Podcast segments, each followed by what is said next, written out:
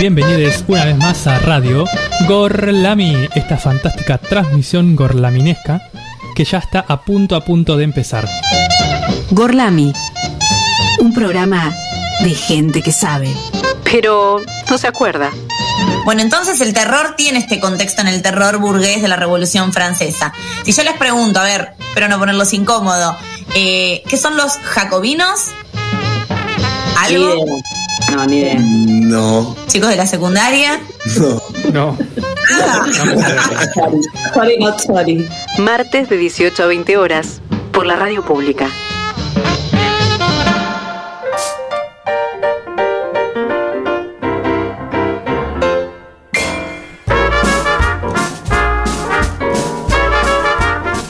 Bienvenidos a Radio Gorlami, bienvenidos a esta magnífica transmisión que comienza su segundo programa desde la radio pública de Luján. Obviamente tenemos que comenzar presentando a la persona que nos conduce por los caminos más sinuosos y más gorlaminescos de este multiverso y ella es ni más ni menos que Lola.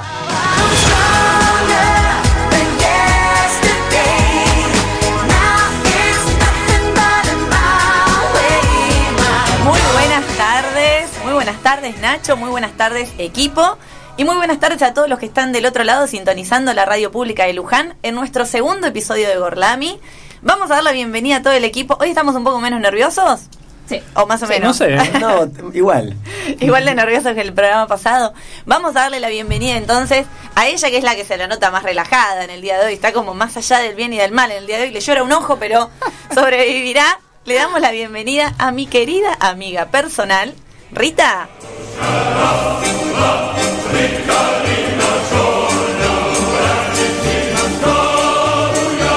Buenas tardes a todos y a todas. Efectivamente, acá estoy de una cos- un costado de mi ser, digamos, feliz, el otro lagrimeando. Cuando se te empieza a dormir la mano, porque es el lado izquierdo el que te lagrimea avisa. Mis, estos, estos sí que son un gran grupo de, de amigos, me dicen que tengo un parásito en el ojo que en cualquier momento Yo dije pierdo que la visión. podría tener. Peor, a Nacho le diagnosticaron algo un poco Sí, más sí, fuerte. es verdad. Buena gente, qué buena gente. Bueno. Estamos- es- no es un programa apto para hipocondríacos No, y hoy tenemos una columnista, que mamita querida.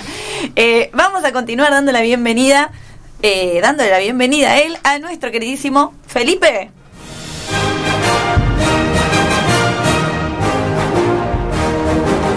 Muy buenas tardes. Eh, hoy estoy muy contento. Sigo nervioso igual, pero creo que tengo sueño. Entonces como que se me mezclan las dos emociones. No sé si son emociones el sueño. y- Ponele, un- algo así. así Digamos que que estoy sí. así como que quedé en punto... Aplaca la euforia. Es Eh, claro, el estoy nerviosismo. neutro. Se te nota, Pero no puedes ni de- explicarlo. debe ser el debe ser el clima, Eh, porque llueve. Podemos decir que llueve. Estamos saliendo en Sí. vivo. Ah, no, no estamos Temporales. haciendo, eh, le, le vamos a contar a la gente, abandonamos ese triste esfuerzo de ser un podcast atemporal, no podíamos, en cambio ahora decimos llueve, es martes. No se podía decir llueve, no se podía decir la hora. Perdón, perdón Claro. amigos, perdón por, por ser como soy. Pero bueno, hoy llueve. No, le, llueve el ojo a Rita y llueve en la ciudad también, así que bueno, contento porque lo puedo decir. Llueve sobre mojado. Daremos la bienvenida ahora a ella que eh, la- a la tipa no hay lluvia, que es impoluta, no la, no la baja la lluvia, ¿no? siempre está arriba ella, un ánimo envidiable. Nuestra queridísima Salem. Perra, sorprendente, curvilínea y elocuente, magníficamente colosal, Buenas tardes a todos y animal. otro lado. la que Quiero decir que en el día de hoy eh, estoy muy bien, aunque llueva. Quiero recordar a nuestros oyentes de siempre que hace tres años falleció Mac Miller. Si no saben quién es, pueden escuchar eh, Bien las redes, es verdad. algún programa nuestro que no mismo. recuerdo cuál es, Hace pero en poquito, el no que hace una mucho. columna, fue hace poco, una columna la- se la dediqué a él. Y tendría 30, ¿no? Ah, Más o menos. más o menos. Se no murió re joven. Pobre. No, pero no era del Club de los 27. No, no, es, sí, es no, menos. el, el de los 26, creo. Menos. Sí, tenía Casi menos. entra. O el club de los 25. Quedó ahí. Sí, no sé. Hay clubes que. Nada, eso, para que sepan. ¿No, no querés decir nada más? El capítulo ¿Quieren, 51. quieren- no, porque si no me lo preguntas, no, no lo quiero decir. Necesita el pie. ¿Querés decirle algo a nuestros oyentes de dónde pueden escuchar Gorlami? Sí, re quiero decirles que estamos en la radio pública de Luján, nos escuchan en la 87.9, nos pueden también encontrar en la internet, radiopublica.lujan.gov.ar. Pueden escribirnos o llamarnos al WhatsApp 011 15 6887 6347 o al teléfono 434445. Y si no quieren hacer eso, que no pasa nada, nos pueden seguir en nuestras redes, arroba Radio, en Twitter, en Instagram. Y también nos pueden escuchar en Spotify porque estamos en todos lados, ¿no? No hay plataforma que no hayamos copado hasta a esta altura. Y para aquellos que se suman al programa y nos conocen a partir de hoy, contarles que Gorlami es un proyecto que surge en cuarentena. Somos un grupo de amigos que nos gusta divagar de cualquier tema y abarcarlo de diferentes perspectivas. Ya está. Y que en No. Spotify hay 58 episodios subidos. Increíble. Hemos hablado de todo, así que yo mando chicos a hacer trabajos prácticos eh, con programas de Gorlami. Revolución de Nicaragua. Escuchen, escuchen el programa 40 al 50 y hagan un resumen. Esa es la, la La revolución de Nicaragua anda un programa de Gorlami. Corea anda un programa de Gorlami. Pero no podemos arrancar el programa sin presentarlo a él, porque gracias a este tipo estamos acá en la radio de Luján y gracias a este tipo hicimos este programa un año y pico. Le damos la bienvenida al cerebro y la columna vertebral, la médula espinal de este programa. Nacho.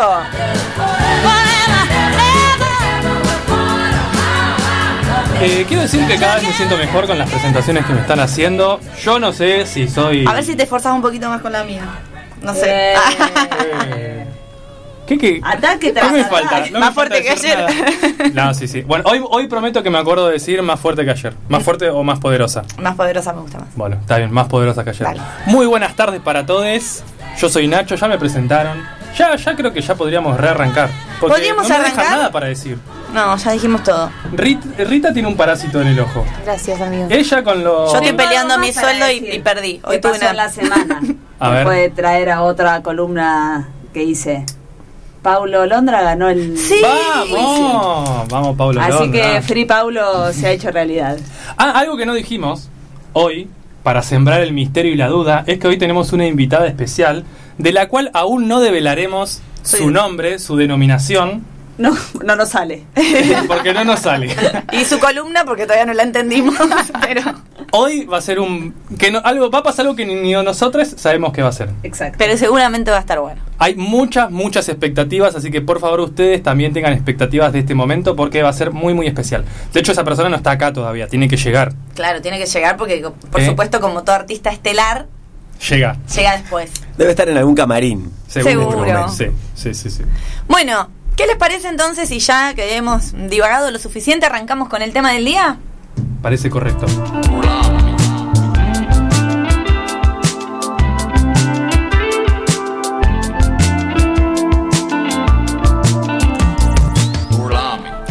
Muy bien, el tema del día es un tema que abarca varias cosas y creo que lo hemos titulado, creo, no, no chusmeé en Instagram. Eh, a ver, invasión. Especies invasoras. Ah, especies invasoras. Digo, decía invasión animal, pero especies invasoras.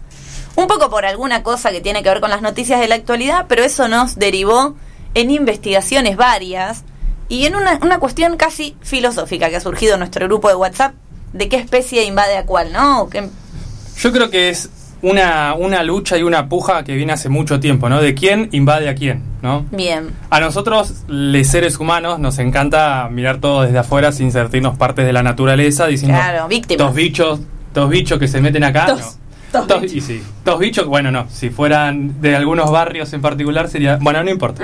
Dale. Bueno, a mí, eh, para hablar de especies invasoras, eh, me tocó como contribuir un poco con la base conceptual de lo que después el resto de mis compañeros va a hablar. Entonces voy a hablar, voy a intentar definir dos conceptos, ¿sí? Dale. El primero que quiero eh, describir, el primero que quiero explicar, es el concepto de especie nativa o especie autóctona. Ustedes cuando dicen especie nativa o especie autóctona, ¿qué, qué se les ocurre? Es muy Ah, fácil. que nació por acá. Nacido Nació y por criado acá. en ese lugar. Nacido y criado, sí. Las especies Eso. que son consideradas autóctonas son una especie de animal, vegetal, bacteria, hongos o cualquier ser vivo que eh, evolucionó en un territorio en particular o que naturalmente migró. Y cuando digo naturalmente significa que pasó de un territorio a otro sin ayuda del ser humano. ¿sí? Sabemos que el ser humano con sus movimientos puede traer eh, por error, por ejemplo, si cruzan el Atlántico en barco, se le metieron unas ratas dentro del barco, salen las ratas en Nueva York, ¡pum! Nueva York lleno de ratas, ¿no? Bueno, eso no es un ejemplo de especie nativa, es un ejemplo de otro tipo de especie que voy a decir un poquito más adelante. Entonces, para repetir, las especies nativas o autóctonas son aquellas que evolucionan en un territorio o que migran. ¿Vos querés decir algo? Porque me están mirando con cara. Migraron No, naturalmente tipo el mamut en la era de hielo.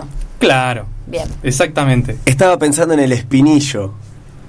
¿El arbolito? Sí, él puede migrar, él es autóctono. Sí, sí, sí, sí. Los, los árboles, obviamente, árboles y plantas no se mueven, pero Sus semillas vuelan. exactamente. Las semillas pueden volar. O, eh, o un animal las puede comer y dejar en estudiaste, otro lado. estudiaste. Che, paren, eh, entre paréntesis, anoten en la lista de temas pendientes. Para mí hay que hacer un programa de las abejas. Porque Bueno. el otro día Sí. leía todo lo que puede pasar a nivel ecosistema si se extinguieran las abejas. Sí, todos vimos el programa de Black Mirror, el capítulo. No. Bueno, para eso. Todos vimos B-movies. B-movies. Sí, eso sí. ¿Eh? Pero el de Black Mirror de las abejas, míralo. Sí, no es muy bueno igual. Pero míralo, míralo. Bien. ¿Qué es importante destacar de las especies nativas o autóctonas? Estas especies están muy bien adaptadas a su ecosistema, ¿sí? Y no es que pasan desapercibidas del- en el ecosistema, hacen su aporte al equilibrio del ecosistema. Si bien un ecosistema puede ser más o menos equilibrado, o sea, que esté desequilibrado no significa que esté mal en la biología o en la naturaleza, no hay cosas que estén bien o estén mal, pero eh, sí que aporta para que el equilibrio que está en ese momento siga, ¿sí? Por ejemplo, vamos a eh, traer algún ejemplo. Los hongos que descomponen animales muertos son importantes porque si no tendríamos una pila de cadáveres en el medio de la selva. Que no, se los come nadie. Que no se los come nadie, claro. Después, eh, para seguir con los hongos, de todos los vegetales que se van muriendo también se los comen los hongos, ¿no? Pero, por ejemplo, Los pajaritos que se comen los parásitos de el lomo del rinoceronte. sí, bueno, ahí también tenemos muchos Mucho Discovery Channel. mucho vínculo interespecífico, se llama eso, que sabemos que puede ser parasitario, como el parásito que tiene Rita en el ojo, eh, puede ser simbiótico, puede ser, no me acuerdo del otro nombre, pero hay como distintos eh, tipos de relaciones. ¿Qué? Ninguna palabra más de escuela que simbiótico. O sea, Mal. lleva ciencias sí, sí. naturales. Sí. no se usa nunca más. No, no, no, yo lo he usado. Vos tenés una relación simbiótica. ¿Nunca te dijeron eso? Por No, suerte. por no. suerte no. Qué bien. Bien. Entonces, toda especie es importante para todo ecosistema. Eso es lo que tenemos que dejar claro acá. Además, hay un tipo especial dentro de esta clasificación de especie nativa, que son las especies endémicas. Las especies endémicas son aquellas que viven solamente en un ecosistema en un, un territorio particular y que no viven en otro espacio. ¿Sí? Si viven, por ejemplo, solamente en la pampa húmeda y no están en ningún otro lugar del mundo, esa especie es una especie endémica. Ustedes si quieren tiren chiste porque es como la parte más... Es la parte más dura, ¿no? La Más parte técnica. más No, estoy Sí, mal. prestando atención. Bueno, presten atención porque esto le va a servir después Tengo para hambre. explicar a ustedes. No te podés comer una bizcacha como quería hacer Lola. No, nunca lo haría. Nunca. Menos mal. Asesina. Bien. Entonces, estas son las especies autóctonas o nativas y dentro de esa clasificación las eh, endémicas. Endémicas. Ahora pasamos a las especies exóticas, que son la otra parte, la otra cara de la especie nativa, que son aquellas que son introducidas a un ecosistema natural o artificial con ayuda del ser humano. Puede ser porque me gusta el bichito y me lo llevo del lugar donde fui a mi casa, Tengo un ejemplo Vamos a ver si nos dan algún ejemplo. Puede ser eh, por entretenimiento, como las liebres que llevaron a Australia. No sé si conocían esa historia. No. Que No. la llevaron para cazar y después se Para reprodujeron. correrla. Para correrla, la liebre, sí. Eh, y allá tuvieron como buenos momentos, pasaron buenos momentos los, los señores liebres y las señoras liebres y bueno, se reprodujeron demasiado. Nunca es buena idea plaga. llevar un roedor eh, A ningún A lugar. ningún lugar a otro. Sí, sí, como las ratas. Entonces esperen que tengo que salir de estudio, tengo que sacarme la rata de bolsillo. Eh, bien, entonces las exóticas son las que son trasladadas de un lugar a otro por ayuda del humano. Puede ser... eh, El a- a elefante que está en el zoológico de Luján ahí abandonado. Sí, bueno, ahora voy a decir algo de eso. Puede ser a propósito, puede ser sin querer. Esto que decía al principio del barco. Lo que pasa después con esta especie también como que tiene su clasificación. Si la especie llega, está ahí un tiempo viviendo y medio que no le da la adaptación para sobrevivir, muere y bueno, en el, equi- en el ecosistema no pasa mucho. El problema surge cuando esa especie se empieza a reproducir indiscriminadamente y genera Rompe una invasión. todo. Rompe todo, genera una invasión en su, su ecosistema y ahí es cuando la especie exótica se transforma en una especie invasora. ¿sí? Especie exótica es trasladada por el humano. Invasora es si se empieza a reproducir indiscriminadamente. En el ecosistema se genera un desequilibrio porque hay un agente nuevo que empieza a generar disturbios. Ese Descontrolado. equilibrio, sí, ese desequilibrio puede ser muy muy muy crítico hasta llegar al punto de cambiar el ecosistema de manera tal que no pueda volver a un punto anterior. Esto puede traer también consigo la extinción de especies en ese territorio, en ese ecosistema. Si la especie que se extingue además es endémica, es decir, que estaba solamente ahí, esa especie se extingue forever y para siempre. Esta es la parte donde nosotros ponemos Estoy- los violines. estoy a- uniendo con flechas todo. Así como todo el camino que estás Sí. haciendo de una Después de a esto otra. tenemos que la tarea un es mapa hacer conceptual. un mapa conceptual. Un mapa conceptual. Acá Bien. dibujas una calavera con. Ya terminó como la parte más eh, conceptual.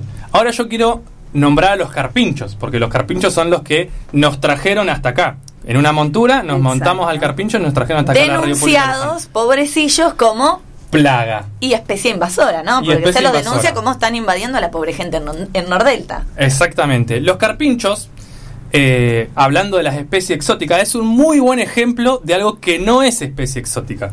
es Lo-. Recomiendo la peli de Amigos Invasores. Sí, yo también había pensado en esa serie. Porque va por ahí. Sí, sí, sí.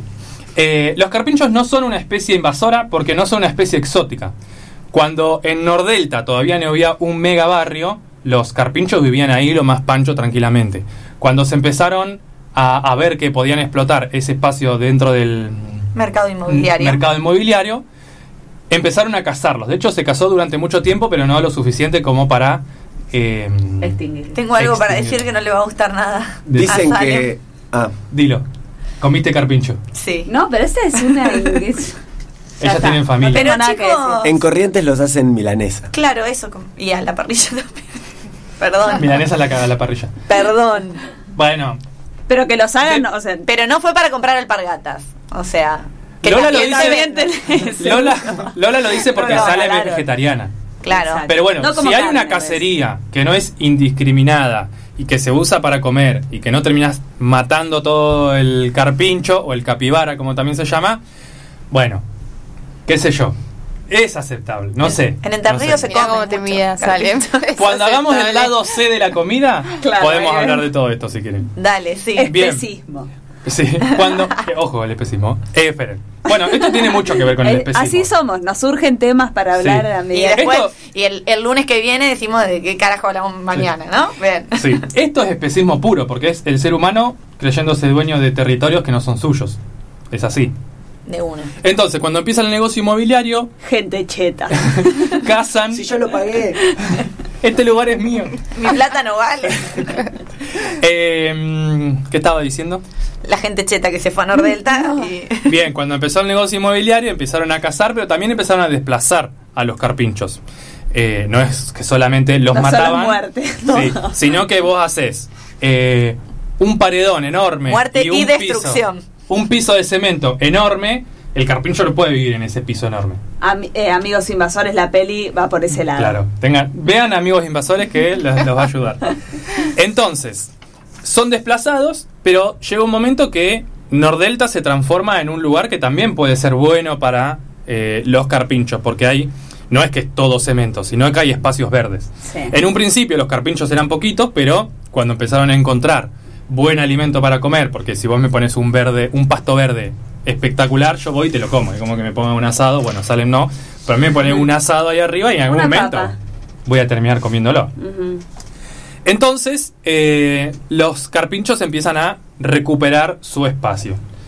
¿A qué quiero llegar con esto? Que los invasores en este espacio no estarían siendo los carpinchos, sino que estarían siendo los seres humanos. Y yo quiero terminar con una frase. Para antes, voy a decir, Sí. ¿qué tamaño el de los carpinchos? Porque yo los creía medio como una También, me nutria, los ¿eh? imaginaba chiquitito. Medio ahí castorcito, nutria. Pero no. El roedor más grande Es del mundo. El ¿o carpincho no? es el roedor más grande del mundo, sí, son Son enormes. hermosos, yo los vi en el pal. Te lo comiste, decilo. Sí. No digas ahora, son claro. Pero son hermosos cuando no te lo estás comiendo. En el palmar de Entre Ríos está lleno, lleno, lleno. Sí, sí, sí. Bueno, de hecho, en África pasó algo similar a esto, pero con hipopótamos. O sea, imagínate un hipopótamo que te ¿Qué está comiendo. tenés con los hipopótamos? Es que es una muy buena historia. Además es un hipopótamo. Es el animal más eh, peligroso del mundo, el hipopótamo. El Mata más mucha asesino. gente. Sí, mata mucha gente. Muy difícil de hacerlo al escabeche. Son muy territoriales. Muchas horas de. Sí. Lola Muchas no debe de haber comido hipopótamo. No, no, a tanto no Al llegué. espiedo, al espiedo ahí girando, complicado. Eh, bueno, antes, antes de terminar con la frase, me acordé de algo, es que hay muchos lugares, muchas ciudades o muchos también eh, negocios inmobiliarios que tienen en cuenta la vida silvestre, porque es importante mantener la vida silvestre, y generan como una estructura donde eh, los bien. animales, claro, puedan eh, co- coexistir, porque no es acostumbrarse. Medio que lo usan de... Sí, obvio. Bueno, estos hipopótamos en No Sudáfrica, hablando del apartheid la semana pasada enganchamos, estos hipopótamos, el tipo, el logo del negocio inmobiliario es un hipopótamo, venía a coexistir con Claro. los hipopótamos, pero el hipopótamo ahí tiene como una vida más natural, no es que tiene que que, mover a cruzar un una hipopótamo.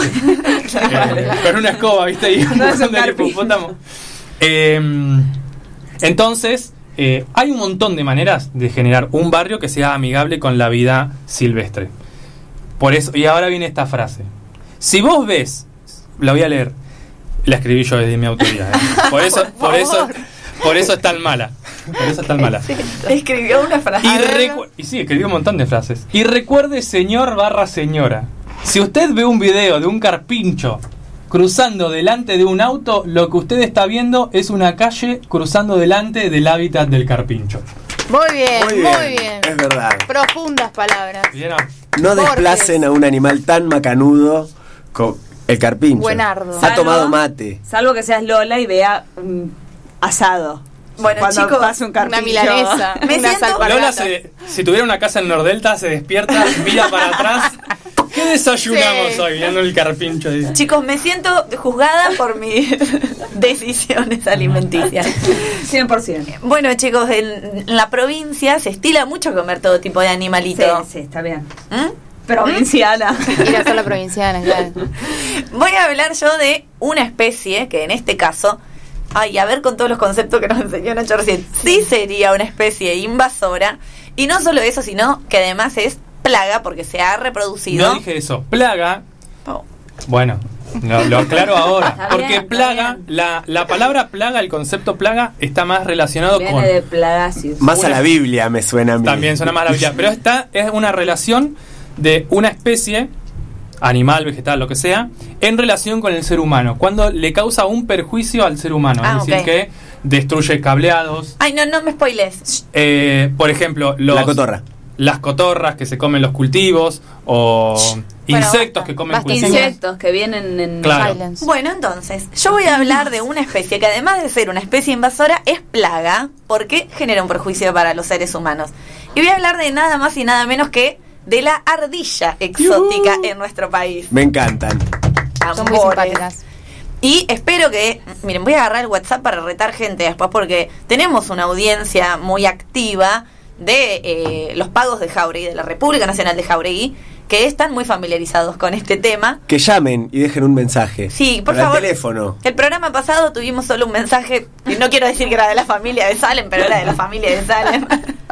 Y si no se acuerdan, el número, el WhatsApp es 011 15 6887 6347 o el teléfono 434445. Contanos tus experiencias con las ardillas. Bien, tengo mucha gente que tiene experiencias con ardillas. Lo primero que voy a decir, no sé si ustedes saben este dato, momento jacobino, ¿de dónde es originaria la ardilla? Capaz que sí lo saben. Sudán del Sur. ¿En serio?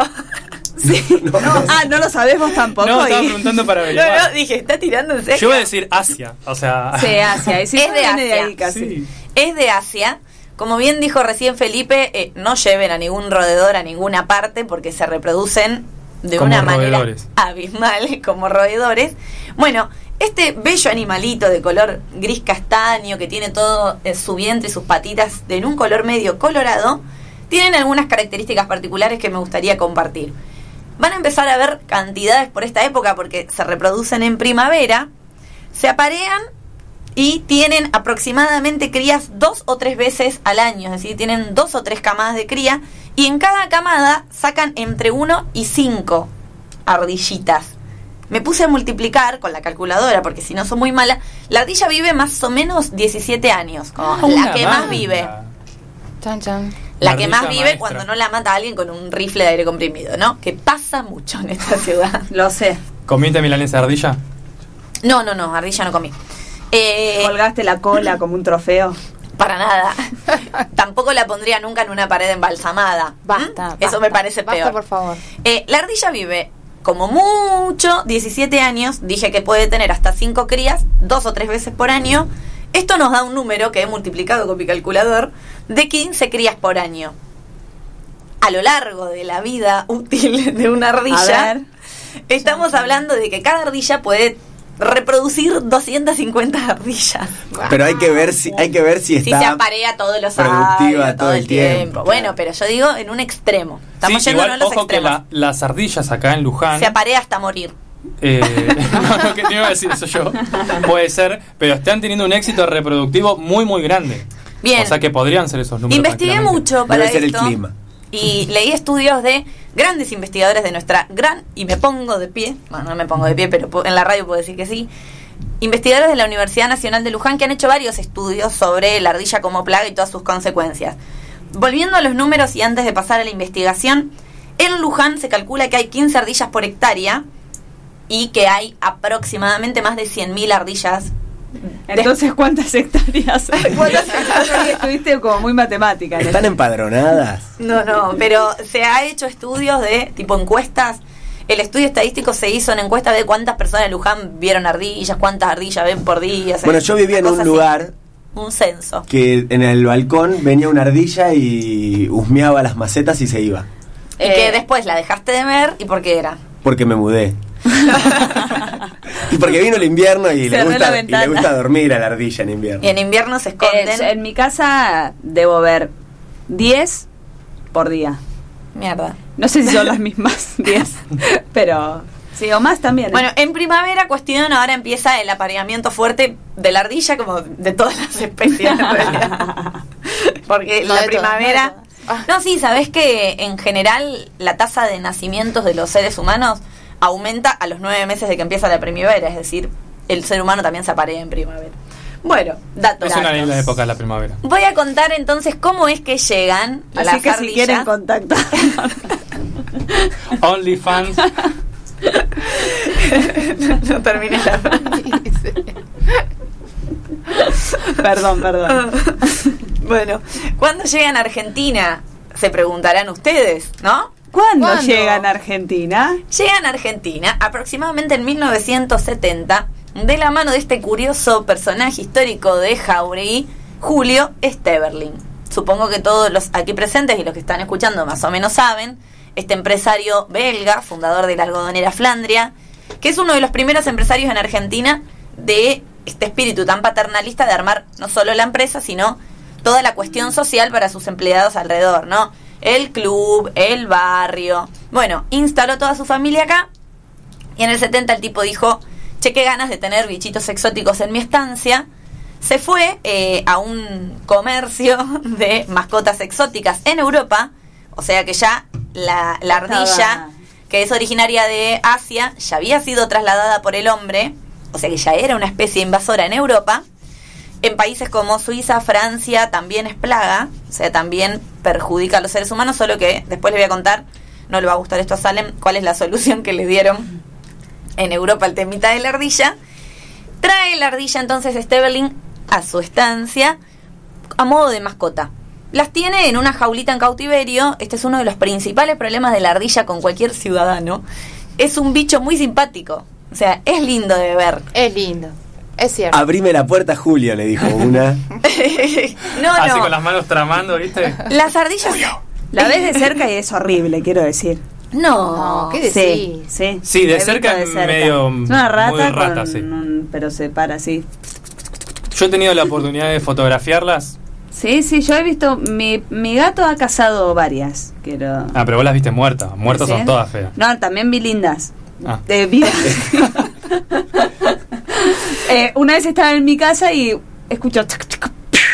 cae una ardilla de una casuarina y sale a una velocidad. Los perros se hicieron todos... "Ah, ah, ah, ah, ven a mí. Y se escapó, igual. Pero la vi muy de cerca porque cayó del árbol, no calculó, se ve y... Bueno, las ardillas, eh, un dato curioso, en cautiverio encerradas sufren muchísimo estrés.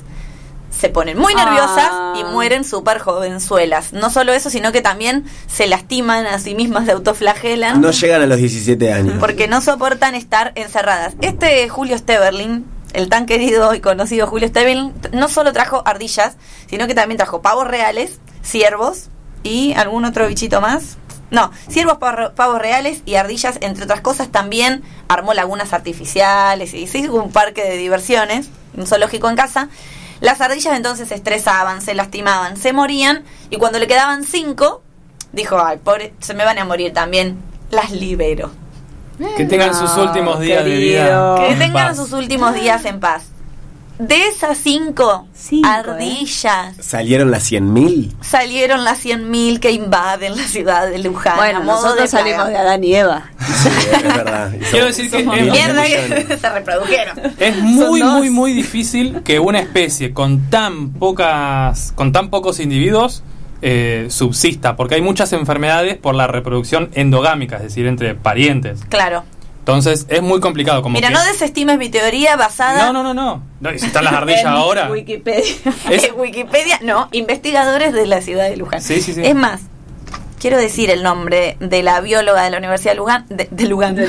Seguro fue profesor. De Luján. Mariela Borgini, creo.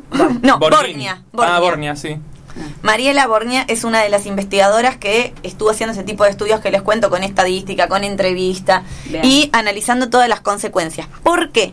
Porque el conflicto de las ardillas no es solo un conflicto ambiental, no es solo un conflicto, un conflicto de especies, sino que en varios lugares, eh, actualmente en Buenos Aires, Santa Fe y Córdoba, es donde está el mayor problema.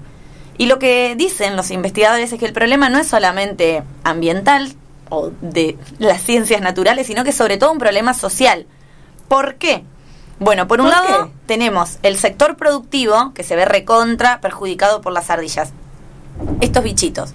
Por empezar, hacen nidos con la corteza de los árboles. Mm. Para esto destruyen árboles que a veces son Sí. plantaciones de alguna producción. No solo eso, sino que también se comen los frutos, las semillas, los brotes, las flores, Huevos de paloma, fui testigo. Huevo de toda Horrible. cosa. Sí. Si tenés un gallinero También. Y, y sos productor de huevo de gallina, también se comen esos huevos. Entonces, el problema social es este, con los productores que las odian y las quieren matar y están con el rifle de aire comprimido. Ahí listos. Ahora voy a dar, voy a comentar al Ahora voy a respecto. dar información para dónde pueden comprar. las municiones. Pero también El hay un problema, además de social, sí ambiental, porque invaden los árboles, que muchas veces son especies de árboles donde anidan determinado tipo de aves, que al no encontrar lugar empiezan a desaparecer y un poco lo que contaba Nacho hoy, esto puede implicar la extinción de algunas especies que son realmente nativas y en, Endémicas. Ay, endogámicas iba a decir. Endémicas. Bien. Y además del problema con el sector productivo, del problema ambiental con otras especies donde se genera esta competencia, también tenemos el problema de que se comen los cables. Entonces Sí. hay un problema en todo lo que es infraestructura de la ciudad. Parece que no, pero hay sectores que se quedan sin luz, sin internet.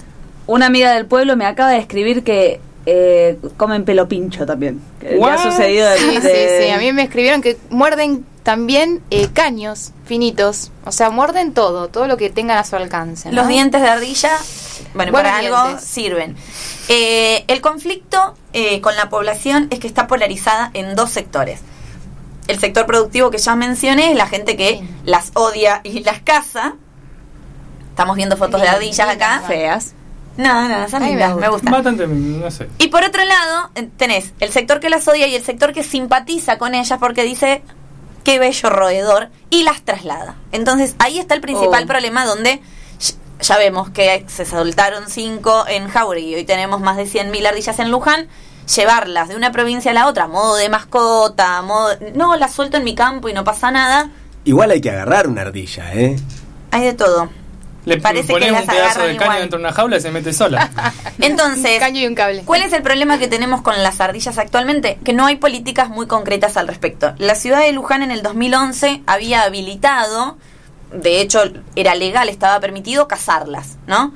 Que lo que quería contar es esto, en Europa la manera en la que se van erradicando estas plagas es habilitando a la gente a cazarlas. Entonces, está permitido, como bien dije en Francia, Suiza, Bélgica, cazar ardillas. En Luján se había permitido en el 2011, pero esta ley estaba en contra de la ley provincial, entonces no se pudo como aplicar. Todavía hay como un vacío legal al respecto. No se puede cazarlas, no se puede trasladar, no se pueden tener como mascota, todo esto está en el marco de la ilegalidad. ¿Qué es lo que dicen los investigadores que hay que hacer? Bueno, más que nada, educar en la importancia de no usarla como mascota y no trasladarla, por lo menos para evitar que se sigan reproduciendo y que el problema de la plaga se traslade a otras provincias. Eh, dentro de las especies que más alertan al Ministerio de Ambiente de, de la Argentina están la ardilla, como bien dije, y además la rana toro, que se está reproduciendo muchísimo en, la, en la provincia de Córdoba, el caracol africano en Misiones y el castor en Tierra del Fuego, que es otra especie invasora de la que ahora nos va a hablar nuestra compañera. Pero antes vamos a pasar a un tema musical, Nacho. Yo diría que sí, ¿no? Hablé un montón. No, estuvo bien, ¿eh? Creo que hablé más. Abur- aburrido lo de la ardilla, ¿eh? No, No, además no, es, local, bro. Más bien. La ardilla tiene. Ah, no, iba a decir la camiseta del lujanero, pero no, debe tener la de Flantia la Sí. ardilla, ¿no? Tiene la de Flandres, sí, Igual ya hay tantas que deben tener varios equipos ella. No, no creo que tengan dos nada más. Puede ¿Está ser. Sí, Creo que sí. Bueno, pasamos a un temita musical entonces. Dale. En esta ocasión vamos a escuchar la canción Green Lover de Lisandro Aristimuño. I'm just warming up for it. All right, I'm ready now.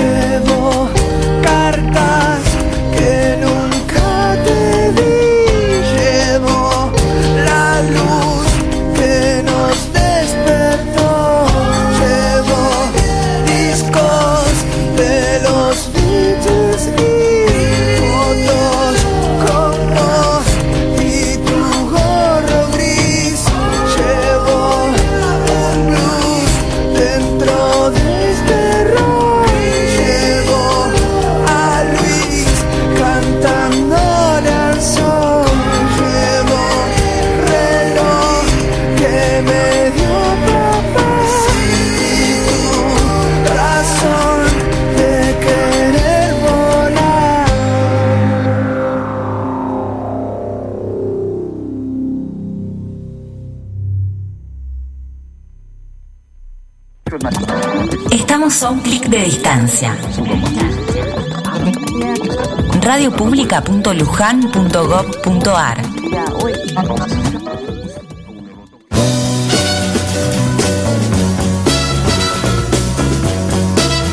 Estás escuchando Gorlami por la radio pública.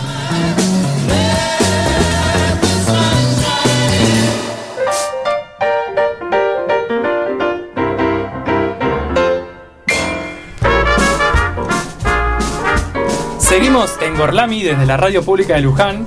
¿Por qué se ríen? Bueno, acá la gente, la gente sigue hablando cuando está la canción. Yo quiero decir por qué me río, porque es nuevo esto de tener una luz que diga en el aire y saber que estamos en el aire y verlo a Nacho mirar a Se ver si está la luz o asusta, no. me- se asusta me cuando suena la luz, cuando hace tic, hace como... Sí, sí, sí, es, es como algo, es, es distinto, es distinto. ¿Qué le vamos a hacer? Perdón, antes de seguir, ¿podemos mandar saludos? Que dos personas nos mandaron mensajes que nos están escuchando. Dale, dale. Le vamos a mandar un saludo a Camila Martucci que se perdió el desarrollo de, de las ardillas y las plagas y las invasiones de distintas No especies. escuchó, no escuchó nada de lo que dije. Y, sí, Especies exóticas y especies. Especies y el ah. carpincho también, nombre carpincho. invasoras. Y a Vani que también nos está escuchando y dijo que está saliendo muy lindo el programa. Gracias, Ah, Vani. La radio está re buena. Un besito para todos los que me conocen. Acabamos de escuchar Green Lover de Lisandro Aristimuño. Bien, Bueno. y vamos a continuar hablando. Ahora sí, estamos desarrollando especies invasoras. Yo hablé de las ardillas. Y por aquí Salem nos va a contar un poquitito sobre los castores. Cascarrabias. Oh, No sé por qué elegí al castor, la verdad. Podría haber elegido una que no... El caracol africano. Que no sea un roedor. Claro. Que Sí, sabemos Podrías que haber elegido el hipopótamo de Pablo No, Escobar. no, nunca hubiera elegido al hipopótamo. Googleen el hipopótamo de Al- Pablo Escobar. Podría haber elegido al ciervo Axis. La rana toro en que un Córdoba. poco leí que y, y- y eso, hay un ciervito que trajeron y, y también desplazó especies. El caracol gigante, ese da un nativas, miedo, un caracol así de grande. Ese Estoy diciendo ahora el caracol africano en Córdoba. Gary, en la el mascota de Bob. Esponja.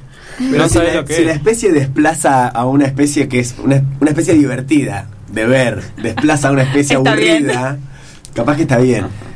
No O sea, bien mal. No, no, No, ¿para qué sabe. Es no es nativo. que A ver, los, no, los desplazamientos de ¿Acaso entre colonizaron especies- tu Perdón por país? ese, por ese co- eh, comentario ecológicamente incorrecto.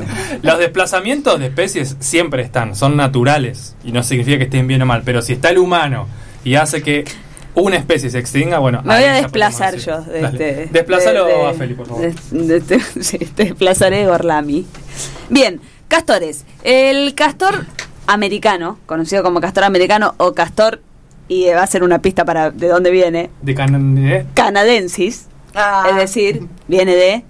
de Chile. ¡Sí! ¡Eso! viene, sí, de Canadá. como Justin Bieber y Alanis Morissette y Avril Lavigne. Y Y Michael Bublé. Listo. ¿Bieber no significa castor también? Sí, muy bien. Qué inteligente. Si sos believer, no sé si crees en Justin o en los castores. Bien, eh, es un roedor eh, que. bueno, es así. Encima me costó entenderlo, ¿puedes Es, creer? es más, hay un chiste que dice: si los zombies escuchan Justin Bieber, ¿son believers? Y hace movimiento Vamos. Perdón. Sí. Lo que decía, perdóname. Sí, sí. Bien, eh, voy a dar algunas características, así como hizo mi amiga Lola, no quiero ser menos. Voy a ser un poco menos al final, pero en el principio seré igual. Y voy a decir algunas características de este roedor. Es un, roedor semiacuático, es decir que, Nada. bien, y, pero no vive en el agua. Bien, perfecto. Eh, es, vive, eh, para hacerle competencia a tu ardilla, vive alrededor de 24 años. El. Y es por eso que... Pero ¿cuántas veces se aparea? no, no tanto. Pero suele tener de dos a cuatro crías. No es el uno el mínimo. Ah. O sea, no puede tener uno, tiene dos o cuatro. Como los castores cascarrayas, que eran hermanos de la misma Sí, camada. Norbert y Daggett. Y el otro. Sí. Eh, bien, tienen las patitas, esas que son semiacuáticos, nadan porque tienen esas patitas de con cinco dedos que tienen como la membranita que une los dedos, entonces los ayuda a nadar. Capaz que voy a decir una burrada. ¿Las nutrias? ¿Cómo También, tienen? Ah, sí, es, es como una característica parecida de las nutrias. Eh, tienen, y esto es muy común de los castores, eh, la cola esa ancha, aplanada, que parece que tiene como alambrecito, por si te lo dibujan, si vos ves un dibujito tiene como rayitas diagonales, Sí. porque es escamosa. Entonces eso imita las escamas de la cola del castor.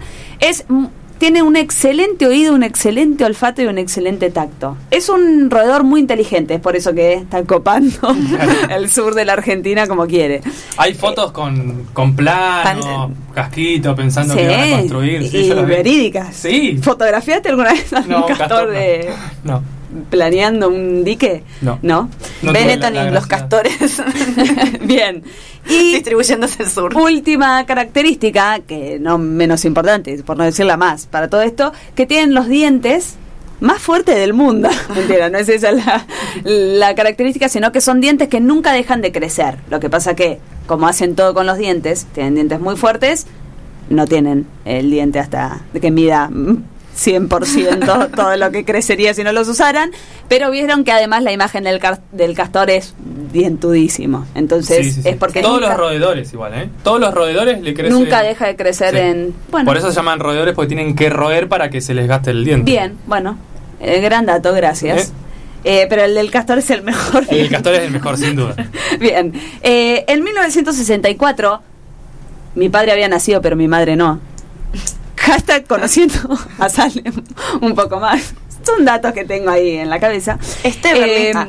no, un señor, que no sé quién es, pero es un señor, varios señores, con el fin- porque este país es generoso desde años y años, entonces con el fin de iniciar y promover en Argentina la industria peletera, que si no saben qué es, pues yo no lo sabía cuando leí eso, dije, what the fuck, es eh, la industria de indumentaria, cuero, pieles, que tiene que ver con el animalito, entonces para iniciar y promover esta industria, divinos, lo- dijeron, che, ¿por qué no llevamos al sur un par de castores eh, canadienses? Así se reproducen, los matamos a todos y tenemos una buena industria. Una buena campera. Exacto. Y trajeron 20. En este caso no fueron 5, fueron 20, un poco más. Por eso hoy llegan a 150 mil, más o menos. Wow. Eh, trajeron 20 ejemplares, los soltaron en Tierra del Fuego. los soltaron en, en Tierra del Fuego, pero no fue exitoso. El- el- lo que quisieron promover no funcionó, no le fue bien porque se decía que esta piel no, no llamaba la atención eh, para las industrias internacionales, entonces Estaría más de moda el zorro. y sí, también lo trajeron, también es plaga hoy en el país, así que puede ser. Eh, bien, como no fue exitoso, listo, le dejaron de dar bola, los los tiraron a la suerte de cada castor y a ver qué pasaba. Y tuvieron mucha suerte, se ve. Sí, lo- muy buen oído, muy buen tacto, todo muy inteligente. Los dijeron, más fuertes de todos los roedores. esta es la mía, dijo el castor. Les dejaron de dar bola, entonces se convirtió en plaga. Pues, ¿por qué plaga? Porque como los desataron en los bosques de, de Tierra del Fuego del sur, no solo de Argentina, igual también Chile eh, está afectado por la plaga de los castores, eh, hubo como un desastre ecológico y por ende económico también para la provincia. Entonces de ahí es plaga, ¿no? Porque afecta al... Sí. Y es invasora y es exótica. Es exótica e invasora Bien. y después plaga. Perfecto, creo. Muy parecido al que casi carpincho. que lo casi que lo anoten. No, la ardilla. Ah, El de, castor. de- El castor es parecido al de carpincho. forma de Sí. cara. Físicamente. Ok, físicamente. ¿Quién ganaría en una pelea entre un castor y un carpincho? Eh, un Carpincho. carpincho. Aunque los dientes por ahí. Depende cuánto tiempo de preparación le des. Porque capaz que si le das tipo un año en preparación, el castor se arma alta casa Mm. y el carpincho no puede entrar. Va, igual están los de Nordelta que ¿Qué? alta casa se armaron y los carpinchos se meten igual. así que- Exacto. Bien, lo que ayudó y contribuyó a que el cre- eh, creciera el, el- la, la población carpinchesca. en No, el los sur. castores. Los castores. Ay, perdón, me mareé. Es que, bueno, había mucha disponibilidad de agua y madera, que es lo que ellos aman y disfrutan eh, vivir, porque son constructores de diques y madrigueras profesionales. Y además que no había otros predado- depredadores, predadores naturales que pudieran combatir a los castores. Entonces dijeron, listo, largaron a los 20, no los cazaron más, dijeron, no podemos estar en un lugar mejor. Como los bosques son eh, ribereños, sería, ¿no? Que, que hay agua, vegetal y todo, en- eh, era un lugar ideal. Cuerpos de agua. Cuerpos de agua, muy bien. Ese es, me hace- Bueno, es más, lo anoté. Un Tengo, paisaje tengo cuerpo de agua. por ahí Sí, re, ¿no? en Canadá. Sí, en Canadá. Hay, hay una... Si no saben cómo son los paisajes de Canadá y no saben qué animales habitan en Canadá, pueden ir a ver a escuchar el capítulo que tenemos sobre Canadá. Totalmente. Yo creo que esto que-. Esto que está diciendo Bien. Salem es muy importante a resaltar en todas las especies de las que estamos hablando porque cuando trasladan una especie a un lugar que no es su hábitat natural, más no trasladan su depredador, esa es la principal causa por la cual se convierte en plaga. Yo investigaba que, investigaba, tiro, que la ardilla se la comen en otros países, poner los halcones. Claro. total. Dicen que en Asia, eh, donde habita, hay una serpiente también que depreda a las ardillas. El problema es que vos traes la ardilla y después traes la Trae serpiente y traes lo, hay un capítulo yo no lo los vi pero hay un capítulo de los Simpsons que es así Eh, lo iba a ver para hoy para poder tirar alguna frase pero no lo he hecho Muy bien. Eh, es más, eh, hablando de esto, de que en Canadá tenían buen lugar, dicen, eh, leí que el hábitat donde estaban tiene la posibilidad de regenerarse de nuevo, lo que no sucede en el sur. Entonces por eso es un problema y por eso es plaga el castor. Porque no, no son, los bosques nuestros no son tan inteligentes como los bosques canadienses. no pero claro pues, hay tipos de árboles que crecen más lento y otros es más en Canadá no están Y- no hay pinos tiene un estilo Yo de siento Sí, que todo tiene está que ver con relacionado. eso. Sí, sí, la sí, ardilla, sí. el castor, los El pino, pinos, que todo. se viene. sí, sí. Bien, eh, entonces, y esto llama la atención mundial porque de los eh, en el sur, en Tierra del Fuego, hay de los bosques más llamativos en cuanto a ecosistema del mundo, entonces, como se están viendo afectados, es una problemática mundial también. Eh, lo que hacen es, eh, con esto, la construcción de las madrigueras y los diques, que llegan a tener eh, hectáreas de tamaño algunos, o sea, son gigantes lo que construyen los castores, que no, yo no pensaba, pensaba que era como, bueno, ¿cuánto? Pensaban Dos dos metros ramas, cuadrados. no, no, llegan como a 50 metros cuadrados. Tienen como una habilidad, que esto también es lo que hace que contribuya el, el crecimiento de los castores, el ingenio que tienen para construir las madrigueras y los diques en este lugar específicamente. Argentina y Chile, ambos lados afectados. Bien, entonces eh, eh, modifican esa morfología de los cursos de agua, lo que hace también que muchos de los bosques de alrededores se inunden y no sean capaces de sobrevivir a estas inundaciones. Lo mismo con distintas otras especies que que por ahí habitan en el suelo Exacto, en, en estos lugares. Eh, bien, y llama mucho la atención esto de los bosques muertos por ahogamiento, que uno dice, bueno, para agua, ¿qué te puede pasar bosque? Dale, como no estás acostumbrado. Pero no, sí, los bosques mueren por ahoga- ahogamiento. Y esto de la diferencia del hábitat de origen, donde se podían eh, volver a, a regenerar estos bosques y todo, y no es lo que sucede en el sur, y es por eso que afecta tanto al ecosistema. Eh, no tienen esos mecanismos adaptativos de poder volver a, a crecer en, e- en ese nuevo ambiente de mucha más agua o menos agua, de acuerdo a lo que hizo el, El castor, castor. Donde tiró el- para dónde tiró el agua. Eh, bien, Eh, y en otros lugares, que esto también, en otros lugares eh, donde el castor no afecta, porque el agua es lo que más afecta, pero también corta los árboles, porque saca las ramas y todo para los diques, eh, donde no, no llega el agua, pero los, los árboles empiezan a tucu, tucu, tucu, tucu, ir cayendo porque les cortan las ramitas, tiene como una recuperación natural fácil. Lo que pasa es que una vez que se recupera, el castor dice, ¡uh! De, nuevo, y vamos otra vez, y te lo vacío otra vez. Está vacío, se regenera, ¡uh! No hay descanso. que, claro, no tienen un, no, no respiran. Y además no paran de reproducirse, entonces ya está. Es como que no, no, esa vuelta no, no le sirve al bosque, que no se inunda, pero nunca deja de morir, pobre. Bien, eh, y se eh, los científicos que estudiaron todo esto de los castores en el sur identificaron más de 200.000 diques en este sector, que es el, sí, en la provincia de Tierra del Fuego, que algunos se dicen que hasta se ven en imágenes satelitales. Qué Se- zarpado. Se complotan igual, ¿no? No es que un castor dice yo hago mi dique. Este es mi lugar. Claro, no, no, este tienen, no, no, tienen juntan entre un par. una hectárea, no va a ser tan egoísta. Yo creo que lo debe compartir. 50 metros cuadrados de dique, dice, no, bueno, te dejo, vení, aporta lo tuyo. Además, construirlo no debe ser fácil. Bueno, sí, deben ser como compañeros. Eh, y que eh, de estos 200.000 diques, más o menos es mitad Argentina, mitad Chile, ¿no? Está como repartido en toda esa parte.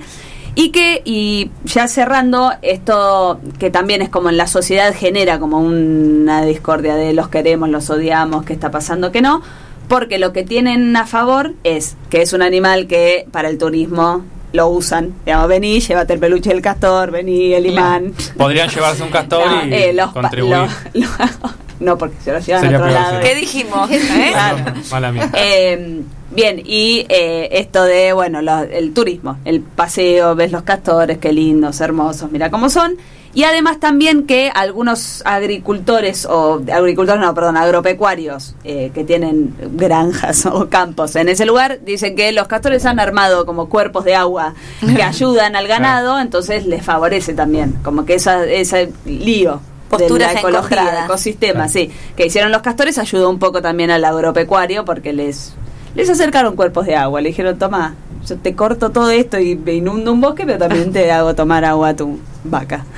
Eh, pero bueno, claramente, eh, al ser una plaga, y también tiene esto de, bueno, ¿qué hacemos? Los cazamos. Bueno, hay todo como una disputa de qué es lo que se puede hacer para eh, terminar con esta plaga del castor, que voy a finalizar con una frase que dice... ¿Qué escribí yo? ¿La escribiste vos? No la La escribí yo. Es más, ni pregunten más de lo que voy a decir. Pero me parecía que quedaba bien porque dice la palabra colonización. A ver, decila. El hombre desde la colonización europea ha devastado cerca de 40.000 hectáreas, un área equivalente a la transformada por los castores desde el comienzo de la invasión. Ahí los tenés, son tan guachos como los Claro. colonizadores. O los Como colonizadores como los castores. Eh, y eso es, esa es mi información acerca de los castores en el sur de Argentina.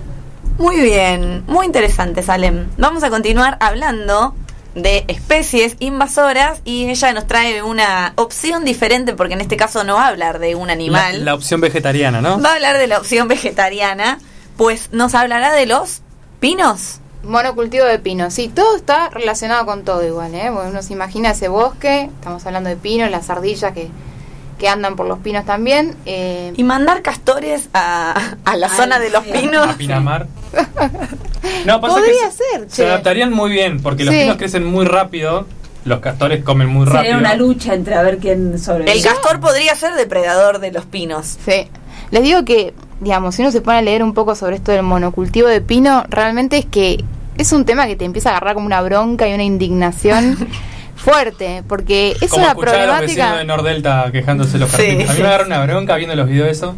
tremendo, pero bueno, esta, digamos, es una problemática que abarca desde, no sé, lo económico, lo social, lo político, lo cultural, los agroquímicos, eh, el tema de los incendios, este, el desempleo, digamos, tiene un montón de, de puntos como para tocar, este, obviamente que voy a ser un poco sintética, pero sí, es el monocultivo de pino, también pasa algo parecido con los bosques de eucalipto, que no voy a hablar de los del eucalipto.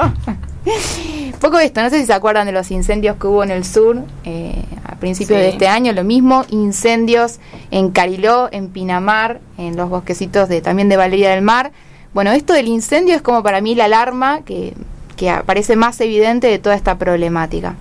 En el caso de la Patagonia, la introducción de estas coníferas arbóreas se inició entre 1910 y 1940, pero tuvo como un mayor impacto en la década del 70 cuando se empieza a dar esta implantación pero con fines productivos, ¿no? como para extraer la madera, digamos, para la industria del mueble, de la construcción, del papel, del cartón.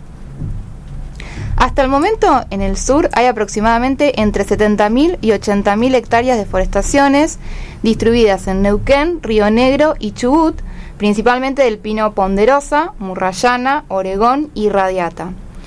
Bueno, hay antecedentes de esta invasión de pino también en Nueva Zelanda, en Australia, en España y en Chile. Un poco si uno piensa que tiene que haber una política forestal seria, digamos, hay que mirar un poco también el antecedente de lo que pasó en estos países, donde realmente hubo consecuencias ecológicas tremendas. Este, porque estas especies, digamos, lo que tienen es que producen muchas semillas, semillas que son muy chiquititas, que se esparcen muy rápido con el viento y muy fácilmente y que además tienen un periodo juvenil muy corto, ¿no? Y además son especies que están altamente adaptadas al fuego, ¿o no? Sí, tengo que hacer una explicación. No, pero Ah, lo voy a decir yo, voy a decir si es correcto. Tienen, digamos, la corteza que es muy gruesa y además se retroalimentan con los incendios porque, digamos, las copas que almacenan todas estas semillas se abren con el calor y Sí. se dispersan. No solo el grosor, sino la composición también química de la madera. Tiene muchos compuestos que eh, ralentizan, digamos, el, el fuego en, en sus, en sus Claro. En sus maderas. digamos. Claro, o sea, en general el pino no muere con el incendio, al contrario, como que se esparce. Bueno, obviamente que todo esto afecta no solamente la disminución de la biodiversidad local, sino que también eh, afecta los procesos de recolonización después de un incendio. Por ejemplo, el incendio de 1987 afectó 8.100 hectáreas, de las cuales 4.000, o sea, casi la mitad, se volvieron a incendiar en el 2012 y entre medio de estos incendios las diferentes especies de pino fueron invadiendo la zona y la convirtieron en después tierras improductivas. Sí, lo que pasa, los incendios eh, forestales, hay un ciclo natural de incendios forestales. O sea que naturalmente de vez en cuando como Sí. que se genera un sí. incendio.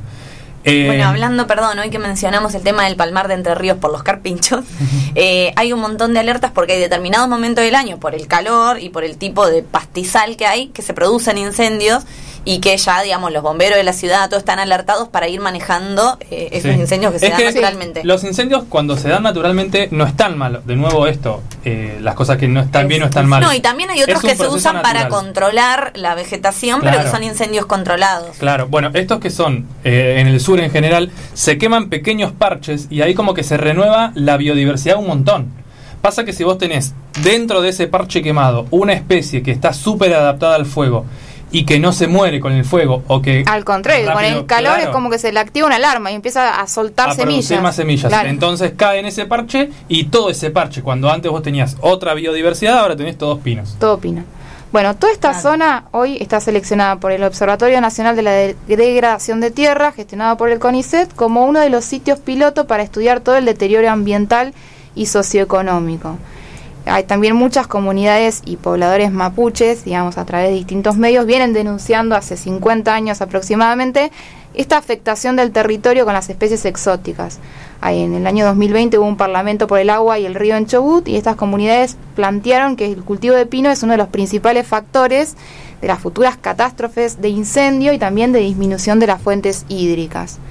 Bueno, otra pionera en el fomento de la industria forestal es la provincia de Misiones, que cuenta con más de 370.000 hectáreas de plantaciones exóticas, 82% pino, 6% eucaliptos, también hay otras especies foráneas, y digamos, tradicionalmente la población de Misiones eh, como que se dedicaba a la actividad agropecuaria más bien familiar, produciendo yerba mate, ¿no? té y tabaco, pero a fines de los años 90 se produce un cambio radical, se aprobó la ley 25.080 llamada de inversiones para bosques cultivados y esta ley beneficiaba a las empresas forestales con el subsidio de toda la línea productiva, eh, la exención de impuestos inmobiliarios por las tierras sembradas y el pago de ingresos brutos, la devolución del IVA y la amortización del impuesto a las ganancias, estabilidad fiscal por 30 años, lo cual, digamos, significaba que no se le iban a aumentar la carga tributaria y además recibían un subsidio denominado como apoyo económico no reintegrable.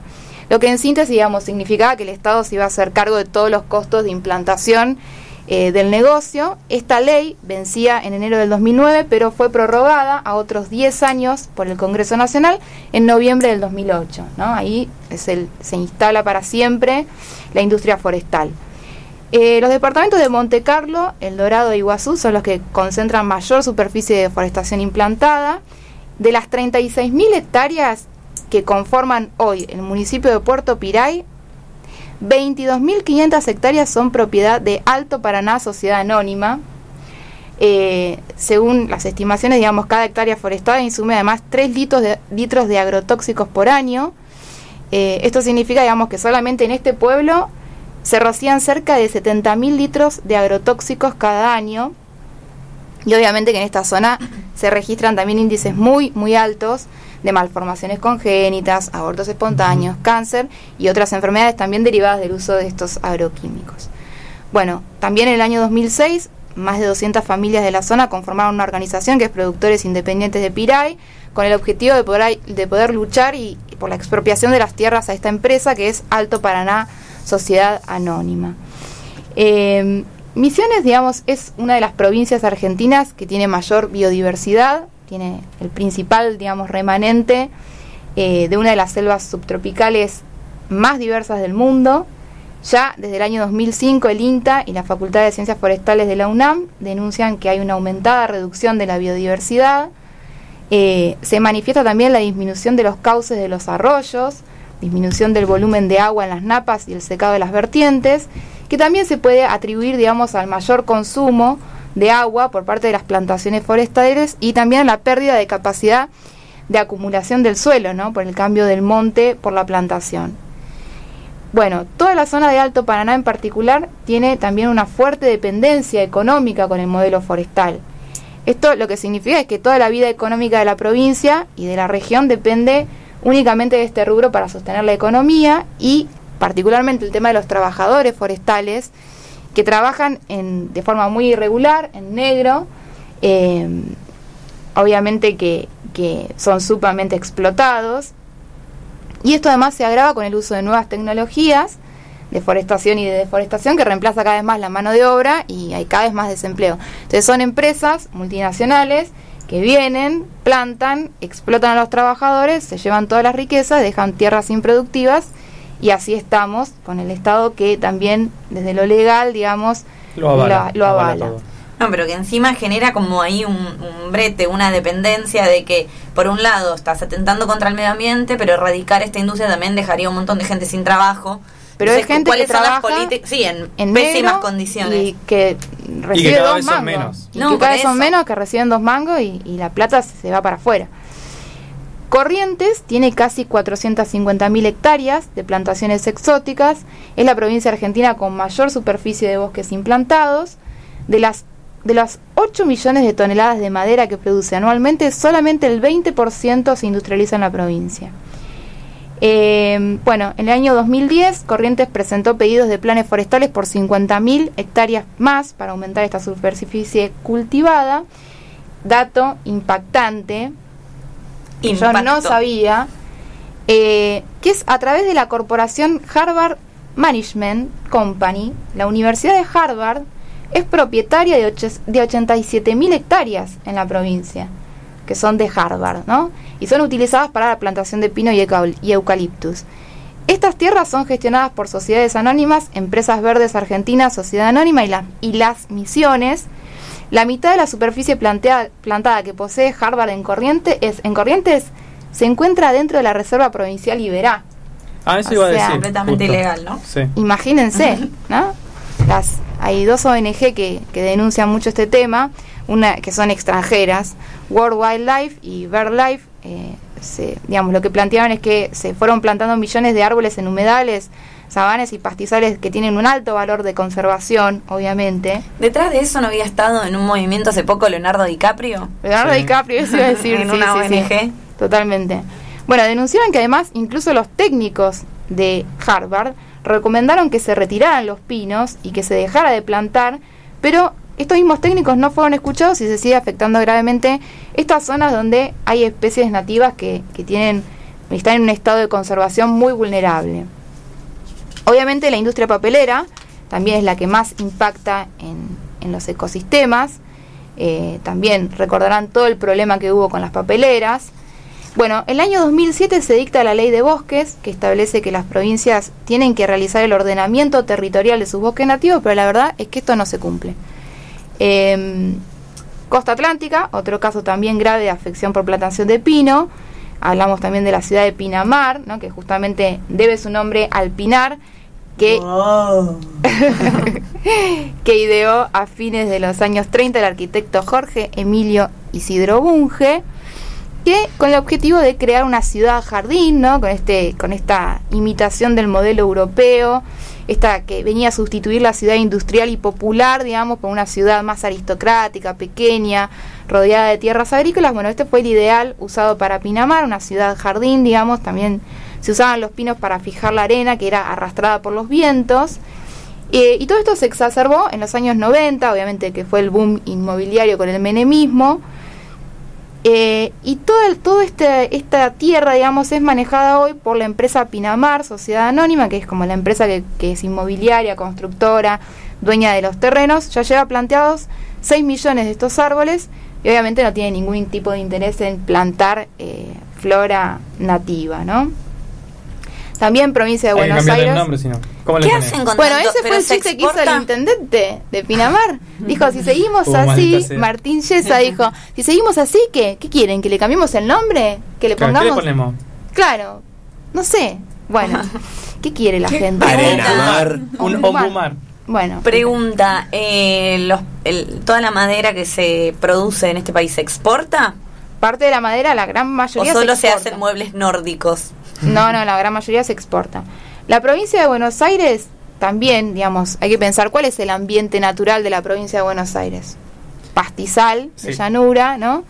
Con algún bosquecito, Algún ombú. algún ombú. Los ombús Ah. no, no son árboles, son grandes arbustos. Bueno, durante Eh, la, o sea colonización los- en Argentina, bueno, un gran caudal de inmigrantes europeos se fueron estableciendo en la zona de la Sierra de Ventana, de Sierra de la Ventana, Tandil, toda la zona de sierras, digamos, y ahí también fueron queriendo recrear eh, sus paisajes, estaban convencidísimos del alto valor estético que tenía el bosque, ¿no? Frente, de pino frente a los pastos y las hierbas que lo veían como un paisaje Aburrido. Llano, llano. feo, ¿no? Eh, bueno, y fueron plantando pino, pino de Alepo. Pino de Monterrey, fueron plantando distintos tipos de pino que habían permanecido casi originales hasta 1987 cuando un incendio quemó las plantas y ahí como que se despertó eh, y se esparció la especie. Eh, bueno, ya para ir cerrando, esta, esta zona de Sierra Austral también es un ecosistema de pastizal con especies de plantas adaptadas al exceso de luz solar. El suelo en los cerros es escaso. Eh, y la presencia de pinos y de bosque fue alterando completamente el ambiente. ¿no? Ahora debajo de las plantas hay sombra, el suelo se fue tornando ácido, y se empezó a cubrir de las hojas en forma de aguja eh, que se acumulan en colchones. Los pastizales nativos presentan raíces fibrosas que retienen por ahí el suelo poco profundo y al ir desapareciendo durante los periodos de lluvia se produce como una especie de lavado del suelo, de la cobertura y deja toda la roca, digamos, al desnudo. Este, este fenómeno se llama eh, erosión hídrica, que es un problema que está afectando también a la región. Y para ir cerrando también el tema de las aves, que me parece que está vinculado con todo lo que estuvieron diciendo, ¿no? Las aves típicas de nuestra región nidifican en el suelo. Nosotros en nuestra representación cultural nos imaginamos un pajarito con su nido en el árbol, así de colonizados mentalmente estamos. Bueno, el hornero es el ave bueno, está bien, nacional. está bien, pero quiero decir, nunca... Perdóname, pero las calandrias en el cepillito de mi casa tienen el nido en la Está copa. bien, pero no nos imaginamos un ave nidificando en el suelo, ¿no? No. Eh, ¿Qué pasa? El Cambia. tero. Cambia, basta, no era para que me discutan, era para que me digan wow. Wow, hetero. Gracias. Eh, ¿Qué pasa? Las ardillas echan a las aves de los, de los árboles. En el, en el suelo eh, se vuelve cada vez más ácido, eh, les cuesta, las aves no pueden anidar ahí O está inundado con los castores. o está inundado con los castores. Bueno, todo lo que es la- las aves de pastizal terminan no anidando, no se reproducen y todas estas poblaciones disminuyen un riesgo inminente incluso de desaparecer. Porque son endémicas. Exacto. No sé. Puede ser que sí. o puede Lo que ser digo, lo que digo a todo esto es que es un problema, como vemos, que a- afecta, digamos, desde lo ambiental, desde lo económico, desde lo político, de lo cultural, desde todos lados. Digamos, el tema del monocultivo de pino es un tema serio, no como los castores. o, las, Si una o las- persona- o las simples plaga, ardillitas. se plaga, en serio. Voy a terminar con una frase. Si una persona se cree que el ecosistema y la política no tienen nada que ver es porque no sabe nada de ecosistemas y no sabe nada de política. Muy bien. Bueno, muchas gracias Rita por tu exhaustivo y profundo análisis de la dimensión económica que me interesó mucho y la verdad que es de lo que menos me imaginaba que ibas a terminar hablando, porque nosotros hablamos más de la cuestión ecológica, si se quiere, Sí, más ambiental. Ecosistema. Pero bueno, bueno, igualmente lo que comentó Salem estaba muy vinculado con la cuestión económica, el mercado, la mano negra del mercado de queremos vender cam- camperas de castor y acá queremos vender madera de, madera de pino. Lo peor del caso de que todo lo que se quiere vender es que nada de ese fondo económico queda para este país porque siempre Claro, hay multinacionales detrás, entonces destrozan nuestro medio ambiente y se llevan toda la platita para otro lado. Bueno, en fin, dejaremos este debate para un lado B de invasiones, especies invasoras. Y ahora vamos a pasar a un temita musical. ¿Querías decir algo, Felipe? No. Así es. Vamos a escuchar la canción Caballo de Martín Buscaglia.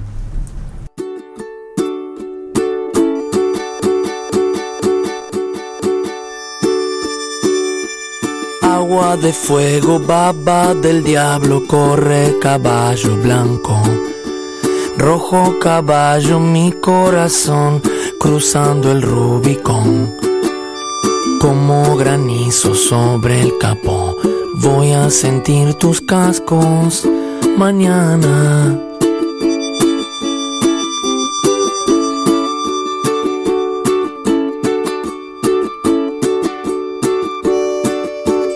Vamos frotando un fósforo por la noche toda la vida. Escudriñando el brillo, cabello suelto, tensa la brida. Caballo hueco nuestra labor, entrando en la muralla. Oh, oh, oh. La la la la la la la la la la la la la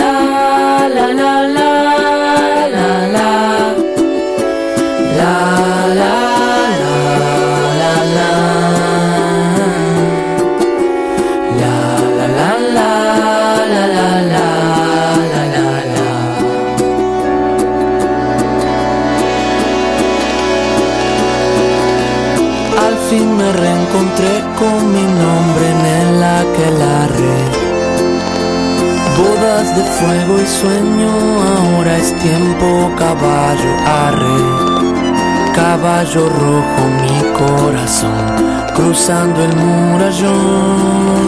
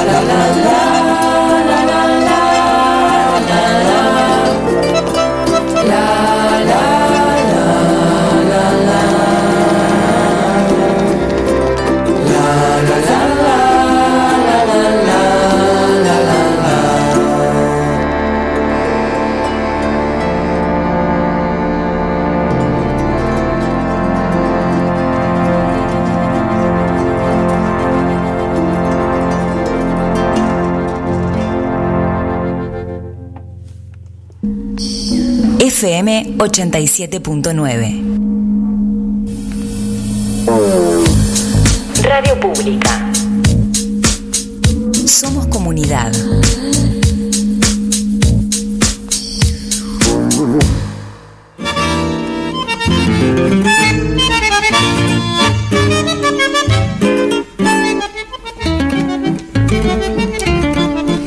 Muy bien, después de ese temita musical y cortando un poco con toda esta cosa que nos dejó in- políticamente intensos, indignados, eh, vamos a pasar, va- vamos a pasar, Vamos a pasar para allá. vamos a pasar para allá a esta columna que le hemos dado el nombre de Historias anecdóticas de pasado de antaño.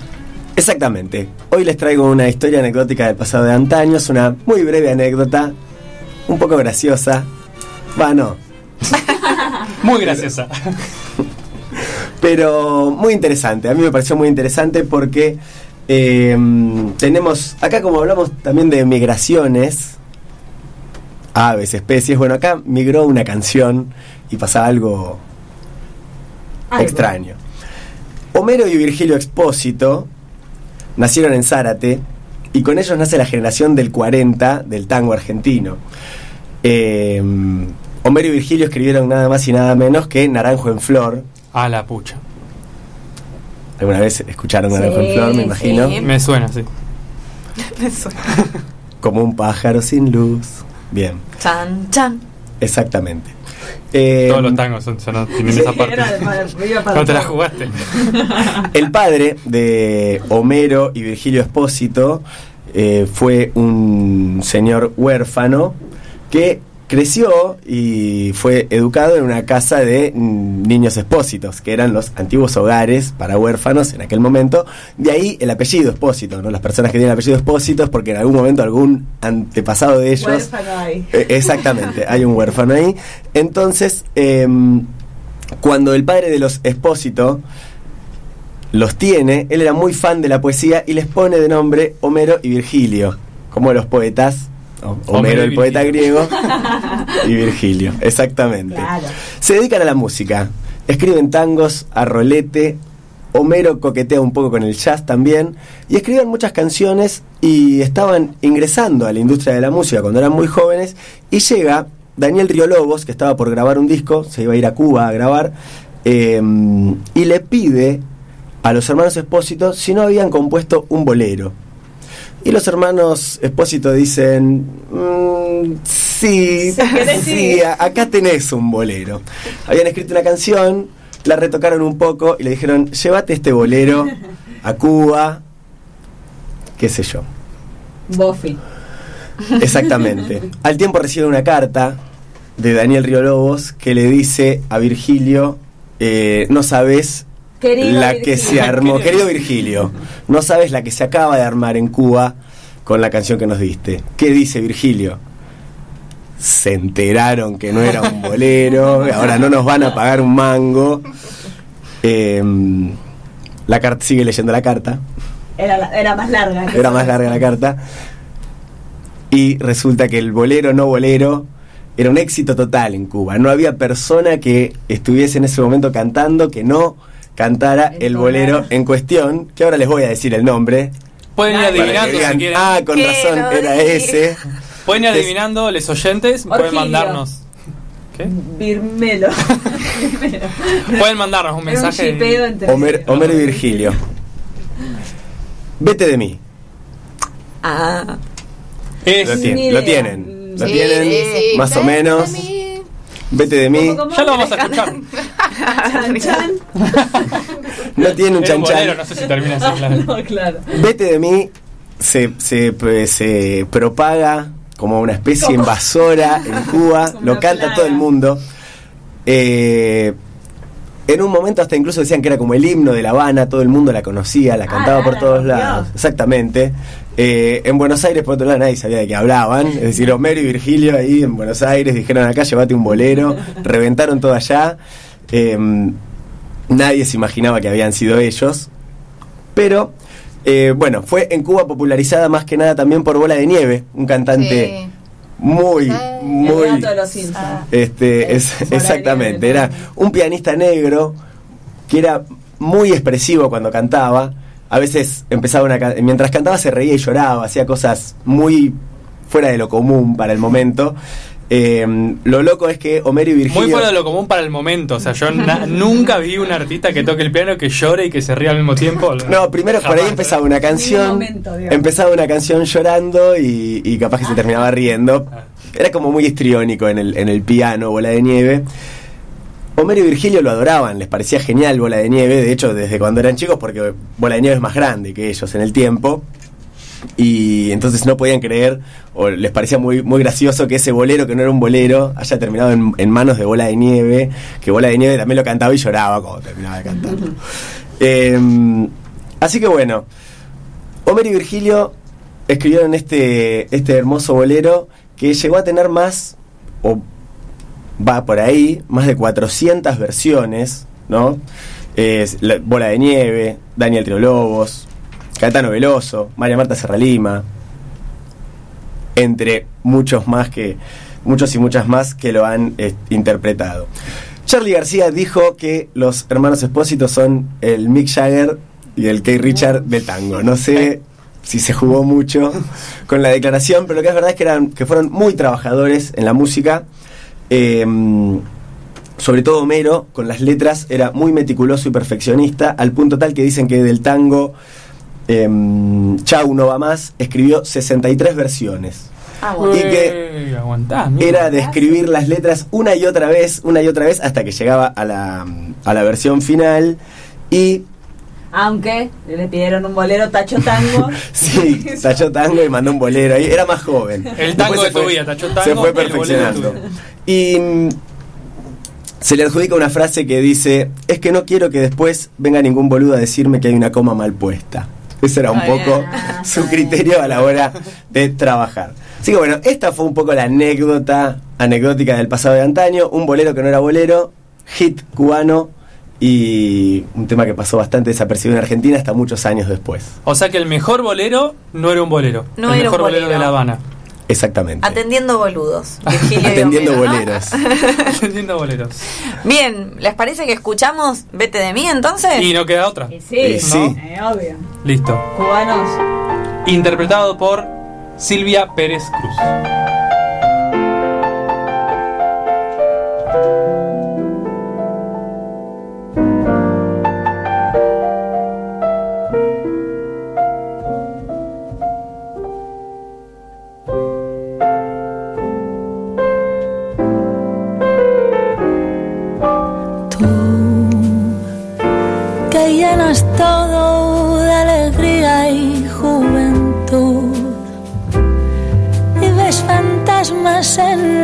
Noche de trasluz.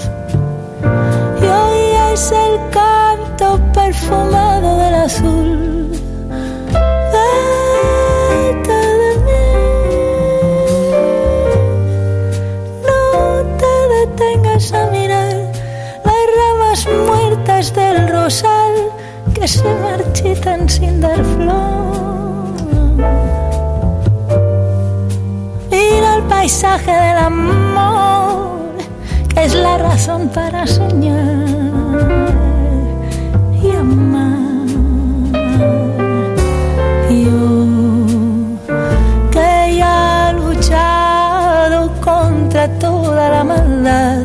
Tengo, tengo las manos tan deshechas de apretar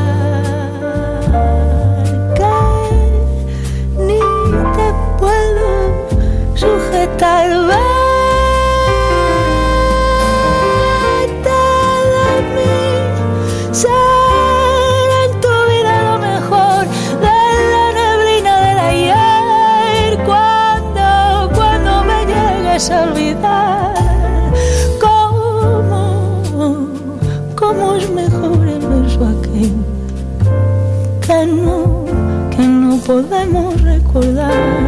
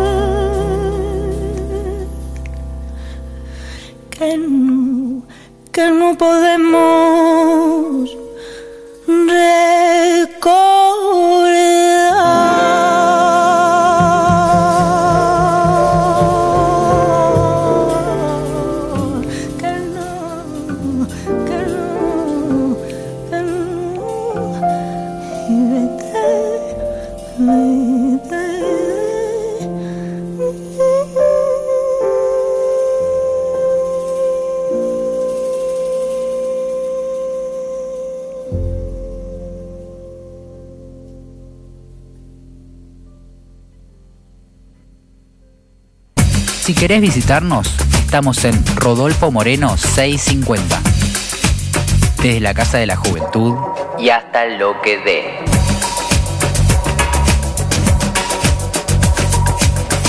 Entretenimiento, cultura, historia, música. La comunidad en la radio. La radio en la comunidad. Radio Pública. Estamos con vos.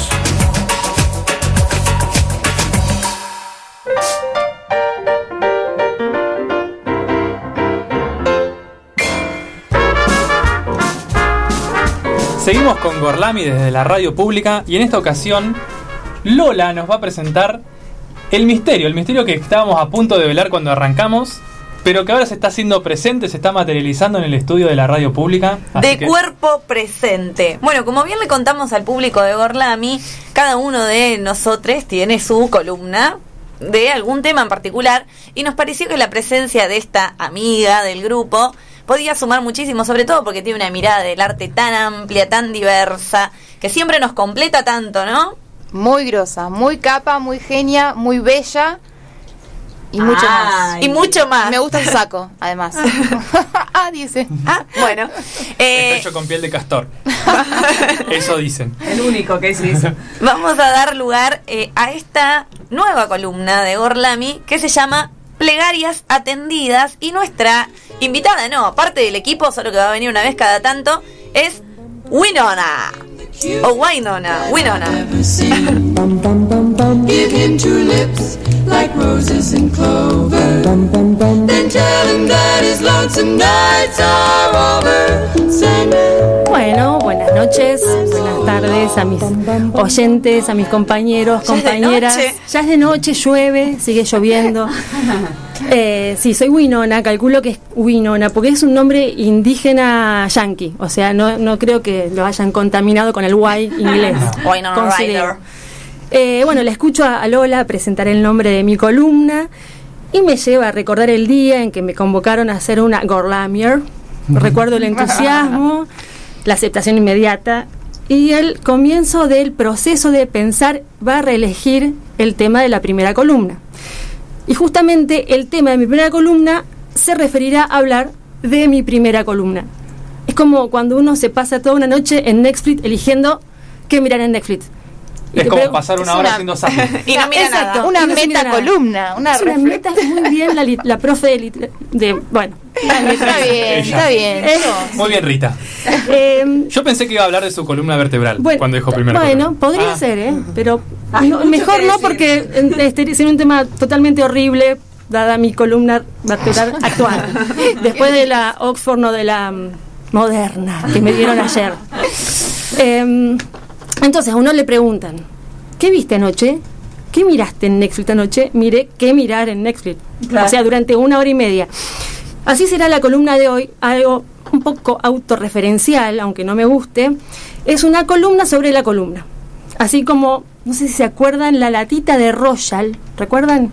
No, son muy millennials ustedes. Y los oyentes seguramente también. Era el polvo Royal, es un polvo para Sí, leudar, sí, que anteriormente, exacto, tenía una latita, que en el logo, el logo de la latita era la latita. Y dentro de la latita, del logo de la latita, estaba, estaba la la latita. latita, y así sucesivamente. Inception. Inception, la película de Eh, muy bien. Eh, y justamente me das todos los pies, porque como el pie de la latita tiene el infinito, el infinito es el pie perfecto para presentar el tema que entendí no podía faltar en mi primera columna. Y es ahí cuando el tema elegido para la primera columna se convierte en el problema de mi primera columna, porque es tan infinito como la latita de. Royal. Es como una película de Woody Allen. lo bueno, Es exacto. como. Y curiosamente, también el infinito es uno de los temas que obsesionaron a él, él con mayúsculas. Eh, ¿Por qué con mayúsculas, no es cierto? Ese infinito, ese tiempo, los arrabales, los espejos, las mitologías, el campo profundo, los parezco la pehue. No, el otro, el otro, Marquich. El campo profundo. El campo Marquich. profundo, los amarillos, los tigres y los compadritos, todos los laberintos. No, no puedo pensarme sin pensar en, la- en Marquich. Los cuchillos, las espadas. Es Islandia y los vikingos. Es sin caer en un mero panfleto enunciativo. Digo, él con mayúscula, ¿quién es? Si les digo cuchillos, espadas, mm, jacobinos, no me digan. ¿Por qué lo tengo que decir yo? ¿Por Ah, bueno. Sí, Porque sí. vos sos la yo, no, yo, no sé lo de, yo no sé lo de los cuchillos ni nada, Bueno. pero sí sé quién es tu él. No tienes- claro, ahí está. me pasa ¿Quién tiene, tiene un altar en tu casa? Sí, tiene un altar en mi casa y de eso vamos a hablar. Eh, Si no supiera eso, no diría. Claro, Escuchar eso, sé que, ¿quién sé, no sé de cuchillo ni espada, pero sé que tiene un altar en tu casa, Claro. entonces sé que estamos hablando de no más que y no menos que Jorge Luis Borges. Pero el problema es que ese Borges es también categoría. Así como Churchill en Londres, por ejemplo, una vez fui a una librería en Londres, estaban todas las anaqueles con sus categorías, ¿no? Entonces decía libros de cine, ciencia, arte, literatura, literatura norteamericana, literatura americana, latinoamericana, Churchill. Era una categoría, ¿no Bueno, cierto? ahora eso pasa con Harry Potter. Bueno, Está la categoría de Harry Potter. Entonces, Borges podría ser como una categoría para todas mis columnas. O sea, ¿de qué vas a hablar todos los días que vengas cada... De Borges. De Borges, o sea, mi columna va a ser Borges, pero resultaría algo monotemático. Entonces lo elijo para mi debut y pienso entonces cómo encerrar el universo en una cáscara de nuez. ¿Por dónde comienzo? Sin caer en su biografía o hablar solemne y cuantitativamente de su obra, sin caer en proselitismos. ¿Cómo comenzar a hablar del hombre que dijo que el acontecimiento, no el objeto, eh, el acontecimiento fundamental de su vida fue la biblioteca de su padre? biblioteca a la que imaginaba como un paraíso o viceversa. Cómo hablar del sabio que dijo que lo define más lo que leyó que lo que escribió. Aquel que resignificó el Aleph o el Zair. Este mago que puede en una frase abarcar el universo como no estoy pudiendo hacer yo en este momento. Pero sigo en el intento. Quiero ser objetiva y no me sale. Entonces, bueno, me, me dejo llevar y vuelvo a él con mayúsculas e intentar explicar por qué lo considero como un dios y por qué también se llama esta columna de hoy paganismos personales. Eh, hablar de esas religiones, esas creencias, esos paganismos elegidos, inventados, creados, personales, necesarios, donde Borges encabeza el panteón, mi panteón. Porque sepan que soy monoteísta. A veces pienso que soy un poco politeísta porque hay otros personajes que tengo en otros altares, un Orson Welles, un Truffaut, Pasolini, pero eso es más parecido a un fanatismo, es diferente, ya lo hablaremos en algún otro, quizás algún otro programa, el tema de los fanatismos. Esto es, es distinto, es como mi plataforma, mi, mi núcleo, es, es Borges. Y quédense tranquilos que no voy a salir a misionar ni predicar tocándole el timbre los sábados a la mañana en bicicleta. ¿Evangelizar? Evangelizar para difundir, no lo sé, para difundir el mensaje. Simplemente les voy a compartir cómo fue el proceso hasta llegar a esta revelación mística. Eh, Borges llegó a mi vida de manera temprana. En, en mi casa estaba lo que después supe, aún no sabía, pero que después supe que sería mi Biblia. Eh, las obras completas de editorial MC, pero aún sin abrir por mí. Estaba allí como el corazón del ator de Poe, esperando. Las primeras alusiones, es una palabra borgiana, alusiones, sépanlo. Las primeras alusiones de Borges vinieron de la mano de mi padre. Ahí entra quizás el Edipo para explicar ciertas cuestiones, ¿no? Eh, alusiones a su obra o simplemente situaciones borgianas, donde se planteaba el infinito en lo cotidiano, como el caso mencionado de la latita de Royal, que mi viejo, mi padre, me explicó eso y yo empecé a descubrir una, una cuestión mágica desde lo cotidiano, ¿no? Eh, o el cuento del hombre que se hizo pasar por gallo en Morón, o la historia de un tal Funes, que no podía olvidar, e inventaba vanos sistemas para nomenclar lo inolvidable, como todos y cada uno de los atardeceres o boletos que, colectivos que vio en su vida y nunca pudo olvidar. O también me planteaba situaciones borgianas, no tenía por qué citar un cuento, ¿no? Como la historia de ese hombre que cavando un pozo en el fondo de su casa se dio cuenta que debajo había una réplica misma, igual, idéntica de la casa, pero subterráneo. Esas ideas mi papá decía, esto es borgiano. O escucharlo recitar de memoria Fundación Mítica de Buenos Aires y que el verso, para marcar el sitio donde ayunó Juan Díaz y los indios comieron, despertar en mí un aluvión de todo. Los indios que comieron a Juan Díaz. Ahí empezó la cosa, como una idea, una sensación. En primer año de secundario, el profesor Espitale nos hizo leer el poema On His Blindness. Y allí sentí que era la primera vez que lo encontraba de una manera más autónoma. Eh, esa misma tarde llegué a mi casa tomé en mis manos la Biblia, que ya empezaba a hacerlo, ese volumen verde, entelado, que aún conservo, comencé a divisar, a, a indagar en él. Ese día encontré el cautivo y la promesa. Y me maravilló ese poder de englobar el todo en dos palabras, la síntesis perfecta sin adjetivar. Fue un doble triunfo ese descubrimiento porque se los leí a mi papá, que no los conocía, y pude ver cómo se emocionaba, como si esa emoción se la hubiese causado yo. E- Edipo, Edipo al cuadrado, ¿no? Eh, y ya había empezado el camino. Ese camino de conocimiento de la Biblia que llegó a Epifanía al descubrir en él la biografía de Tadeo Isidoro Cruz. Ahí entendí que eso era otra cosa. Nureyev, no sé si lo conocen, el bailarín ruso eh, clásico, decía, refiriéndose a otro bailarín, a Jim Kelly, que los bailarines bailan y Jim Kelly hace otra cosa. Bueno, esto se aplica a Borges. Él, los escritores escriben, pero Borges hace otra cosa. Lo seguí sabiendo la primera vez que leí Tlon Ukbar Orbius Tertius, casi sin entenderlo, pero es como dijo María Kodama, su viuda.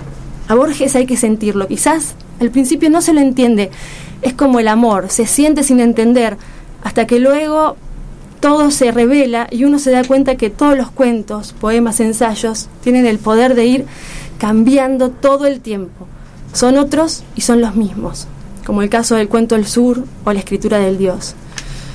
Todo es magia poética y filosófica.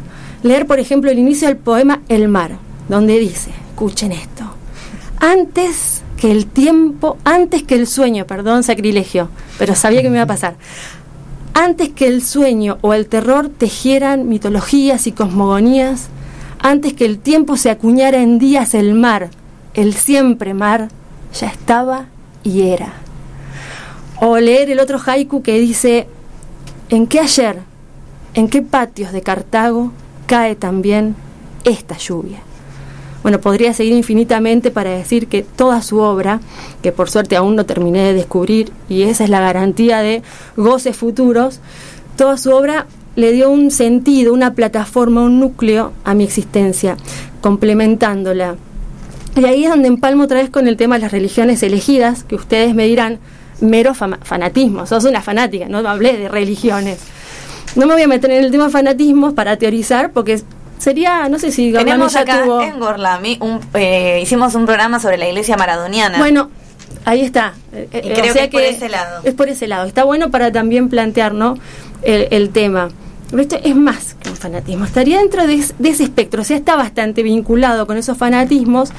Igual recordemos que la palabra fanático, ídolos, tienen connotaciones religioso-paganos. O sea, está todo muy vinculado a la religión.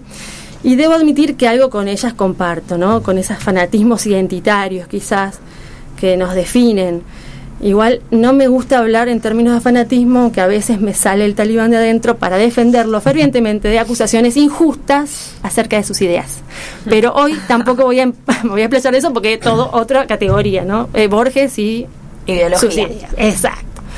Volviendo, prefiero llamarlas eh, religiones, así como algunos son maradonianos, como decía Lola, eh, ricoteros, acólitos de Marvel, DC, manga y demás universos eh, paralelísimos. Borges es mi religión porque como ellas hacen al menos, eh, como ellas hacen, al menos el lado bueno de, de las religiones, no el regulatorio, ¿qué nos hacen? Nos contienen, nos dan respuestas, en muchos casos nos salvan, nos salvan, ¿eh? no nos salvan. Eh, en este caso, sin el elemento mágico, que para los que somos escépticos o agnósticos eh, es más difícil de aceptar o de entender, pero ojo, sin de- desmerecer el componente litúrgico o ritual.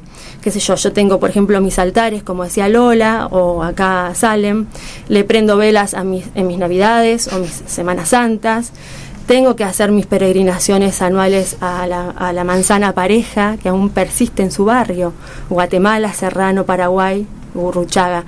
Esto está en Palermo, igual ahora creo que una de ellas se llama Borges, Serrano creo que es Borges. Winona, ¿tenés fechas específicas? Sí, donde obviamente. Eh, de- Semana Santa es el día de su fallecimiento y, y Navidad es el día de su, de su, de su nacimiento, fue hace poco, el 24 4 de de, de- de agosto. ¿De agosto? De agosto. Y el 16 de junio es su fallecimiento. Bien. Creo. Sí, sí, no, no quiero sacrificar. haces Beatleton, ¿eh? Ahora lo Hago googleo. Beatletone. Google, por favor. Eh, en algún futuro serán un poquitito más, más pretenciosas mis, mis peregrinaciones, por ejemplo, a Ginebra, ¿no? Donde está su, su tumba.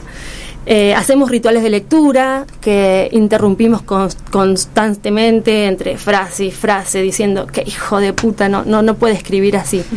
Esto igual se lo robé a, a Hernán Casiari en su relato Hinchas de Borges, aunque igual él nos robó antes a nosotros para inspirarse para hacer su- sus hinchas de Borges, así que ladrón que roba ladrón.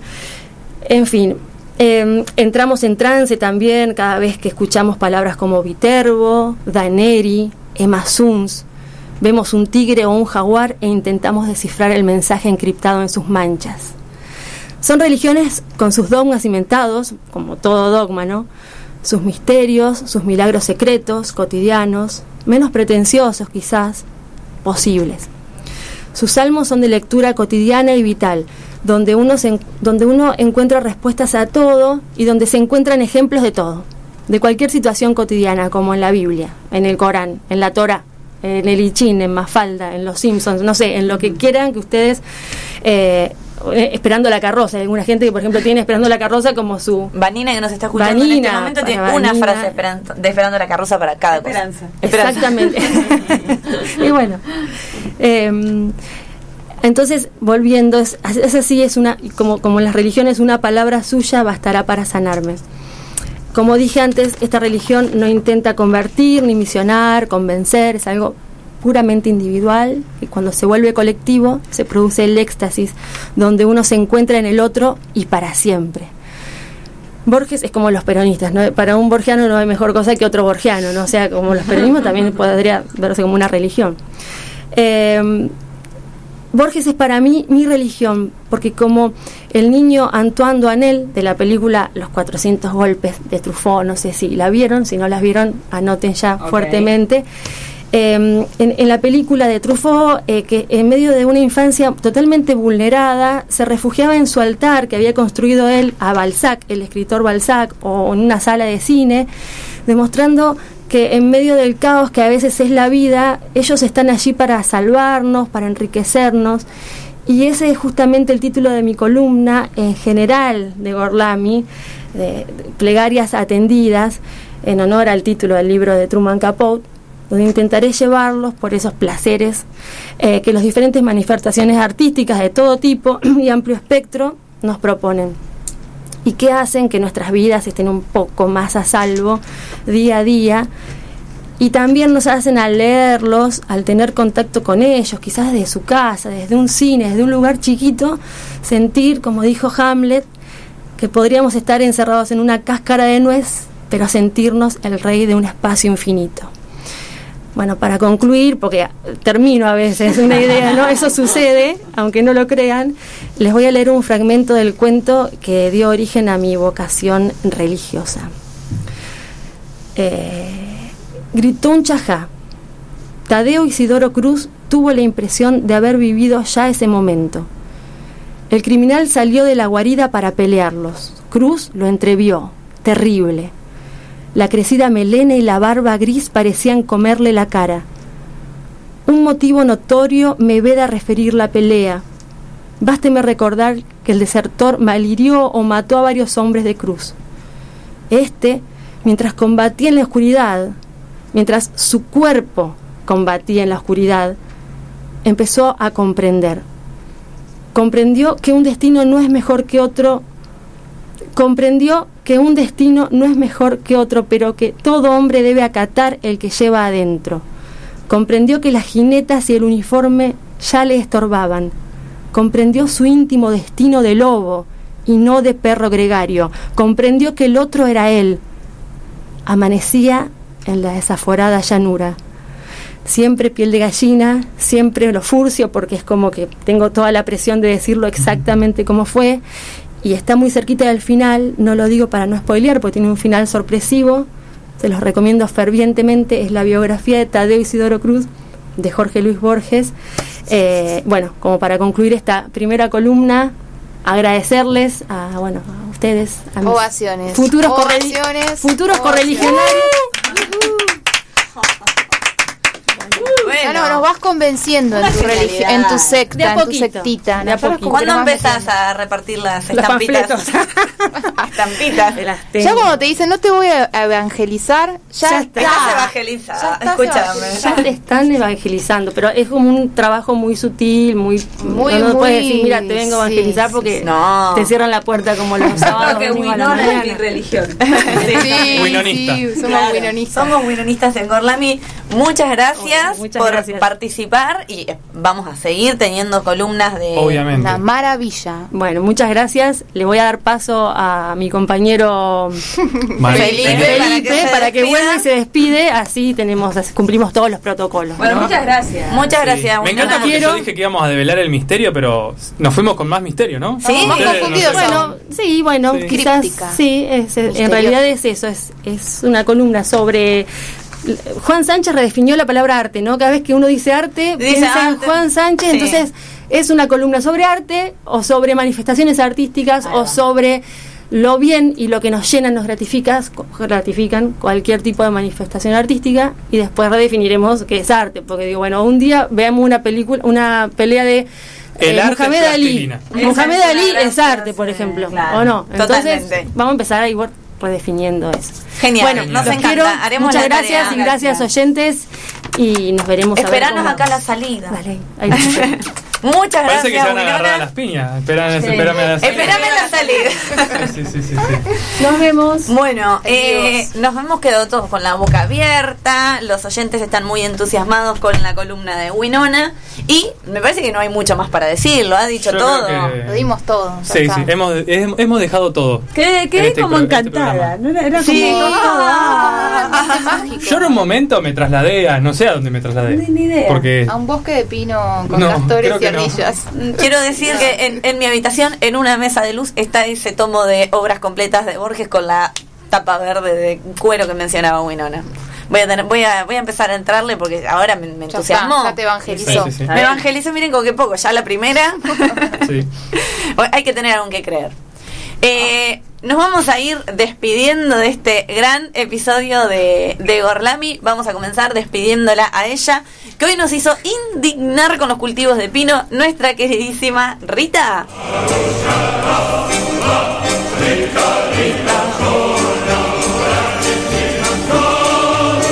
Buenas noches a todas, a todas, a todos, a todes. Nos vemos la semana que viene. Buenas noticias, me dejó de llorar el ojo. No sé Ah. por qué. el parásito Se me migró. fue el parásito viro. ¿Seguirá lloviendo afuera? Fue un milagro de Borges. Winona dijo que llovía. eh. Ah, Eh, nos entonces contó no tenía que nada Era de noche y que llovía. ¿Listo? ¿Ya, ya te, Ah, no, te despediste? contarles. Y hasta la victoria. Siempre. Bien, vamos a continuar despidiéndolo. Yo, en mi rol imaginario, voy a seguir despidiendo en el orden en el que están en Sí. mi cabeza.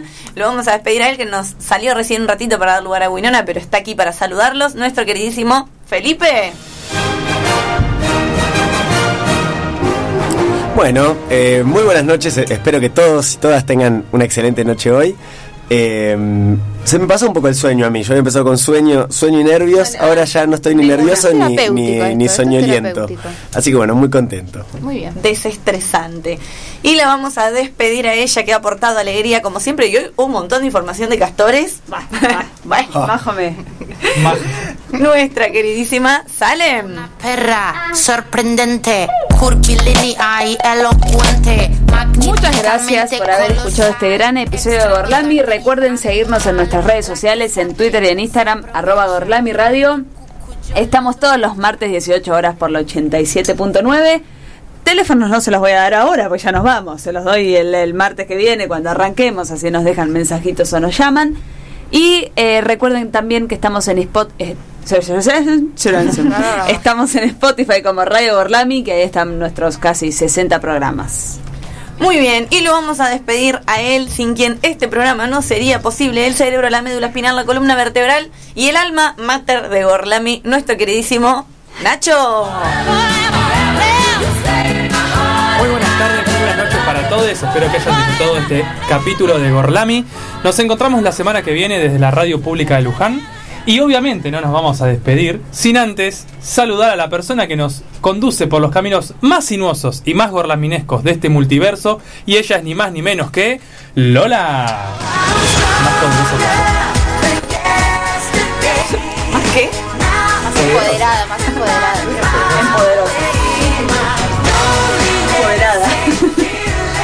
Muchas gracias Nacho, muchas gracias al equipo. Hoy particular agradecimiento a Winona que bautizamos su columna. Y nada, despedir a toda la audiencia que está del otro lado escuchándonos. Muchas gracias a Nacho que estuvo del otro lado bancando los trapos, apretando botonitos y prendiendo, señalándole la luz de ahora, chicos. Es ahora. Acostúmbrense. Eh, nos encontramos el martes que viene a las 6 de la tarde por la radio pública. Adiós. Y nos despedimos escuchando la canción Time is on my side de The Rolling Stones. What are English?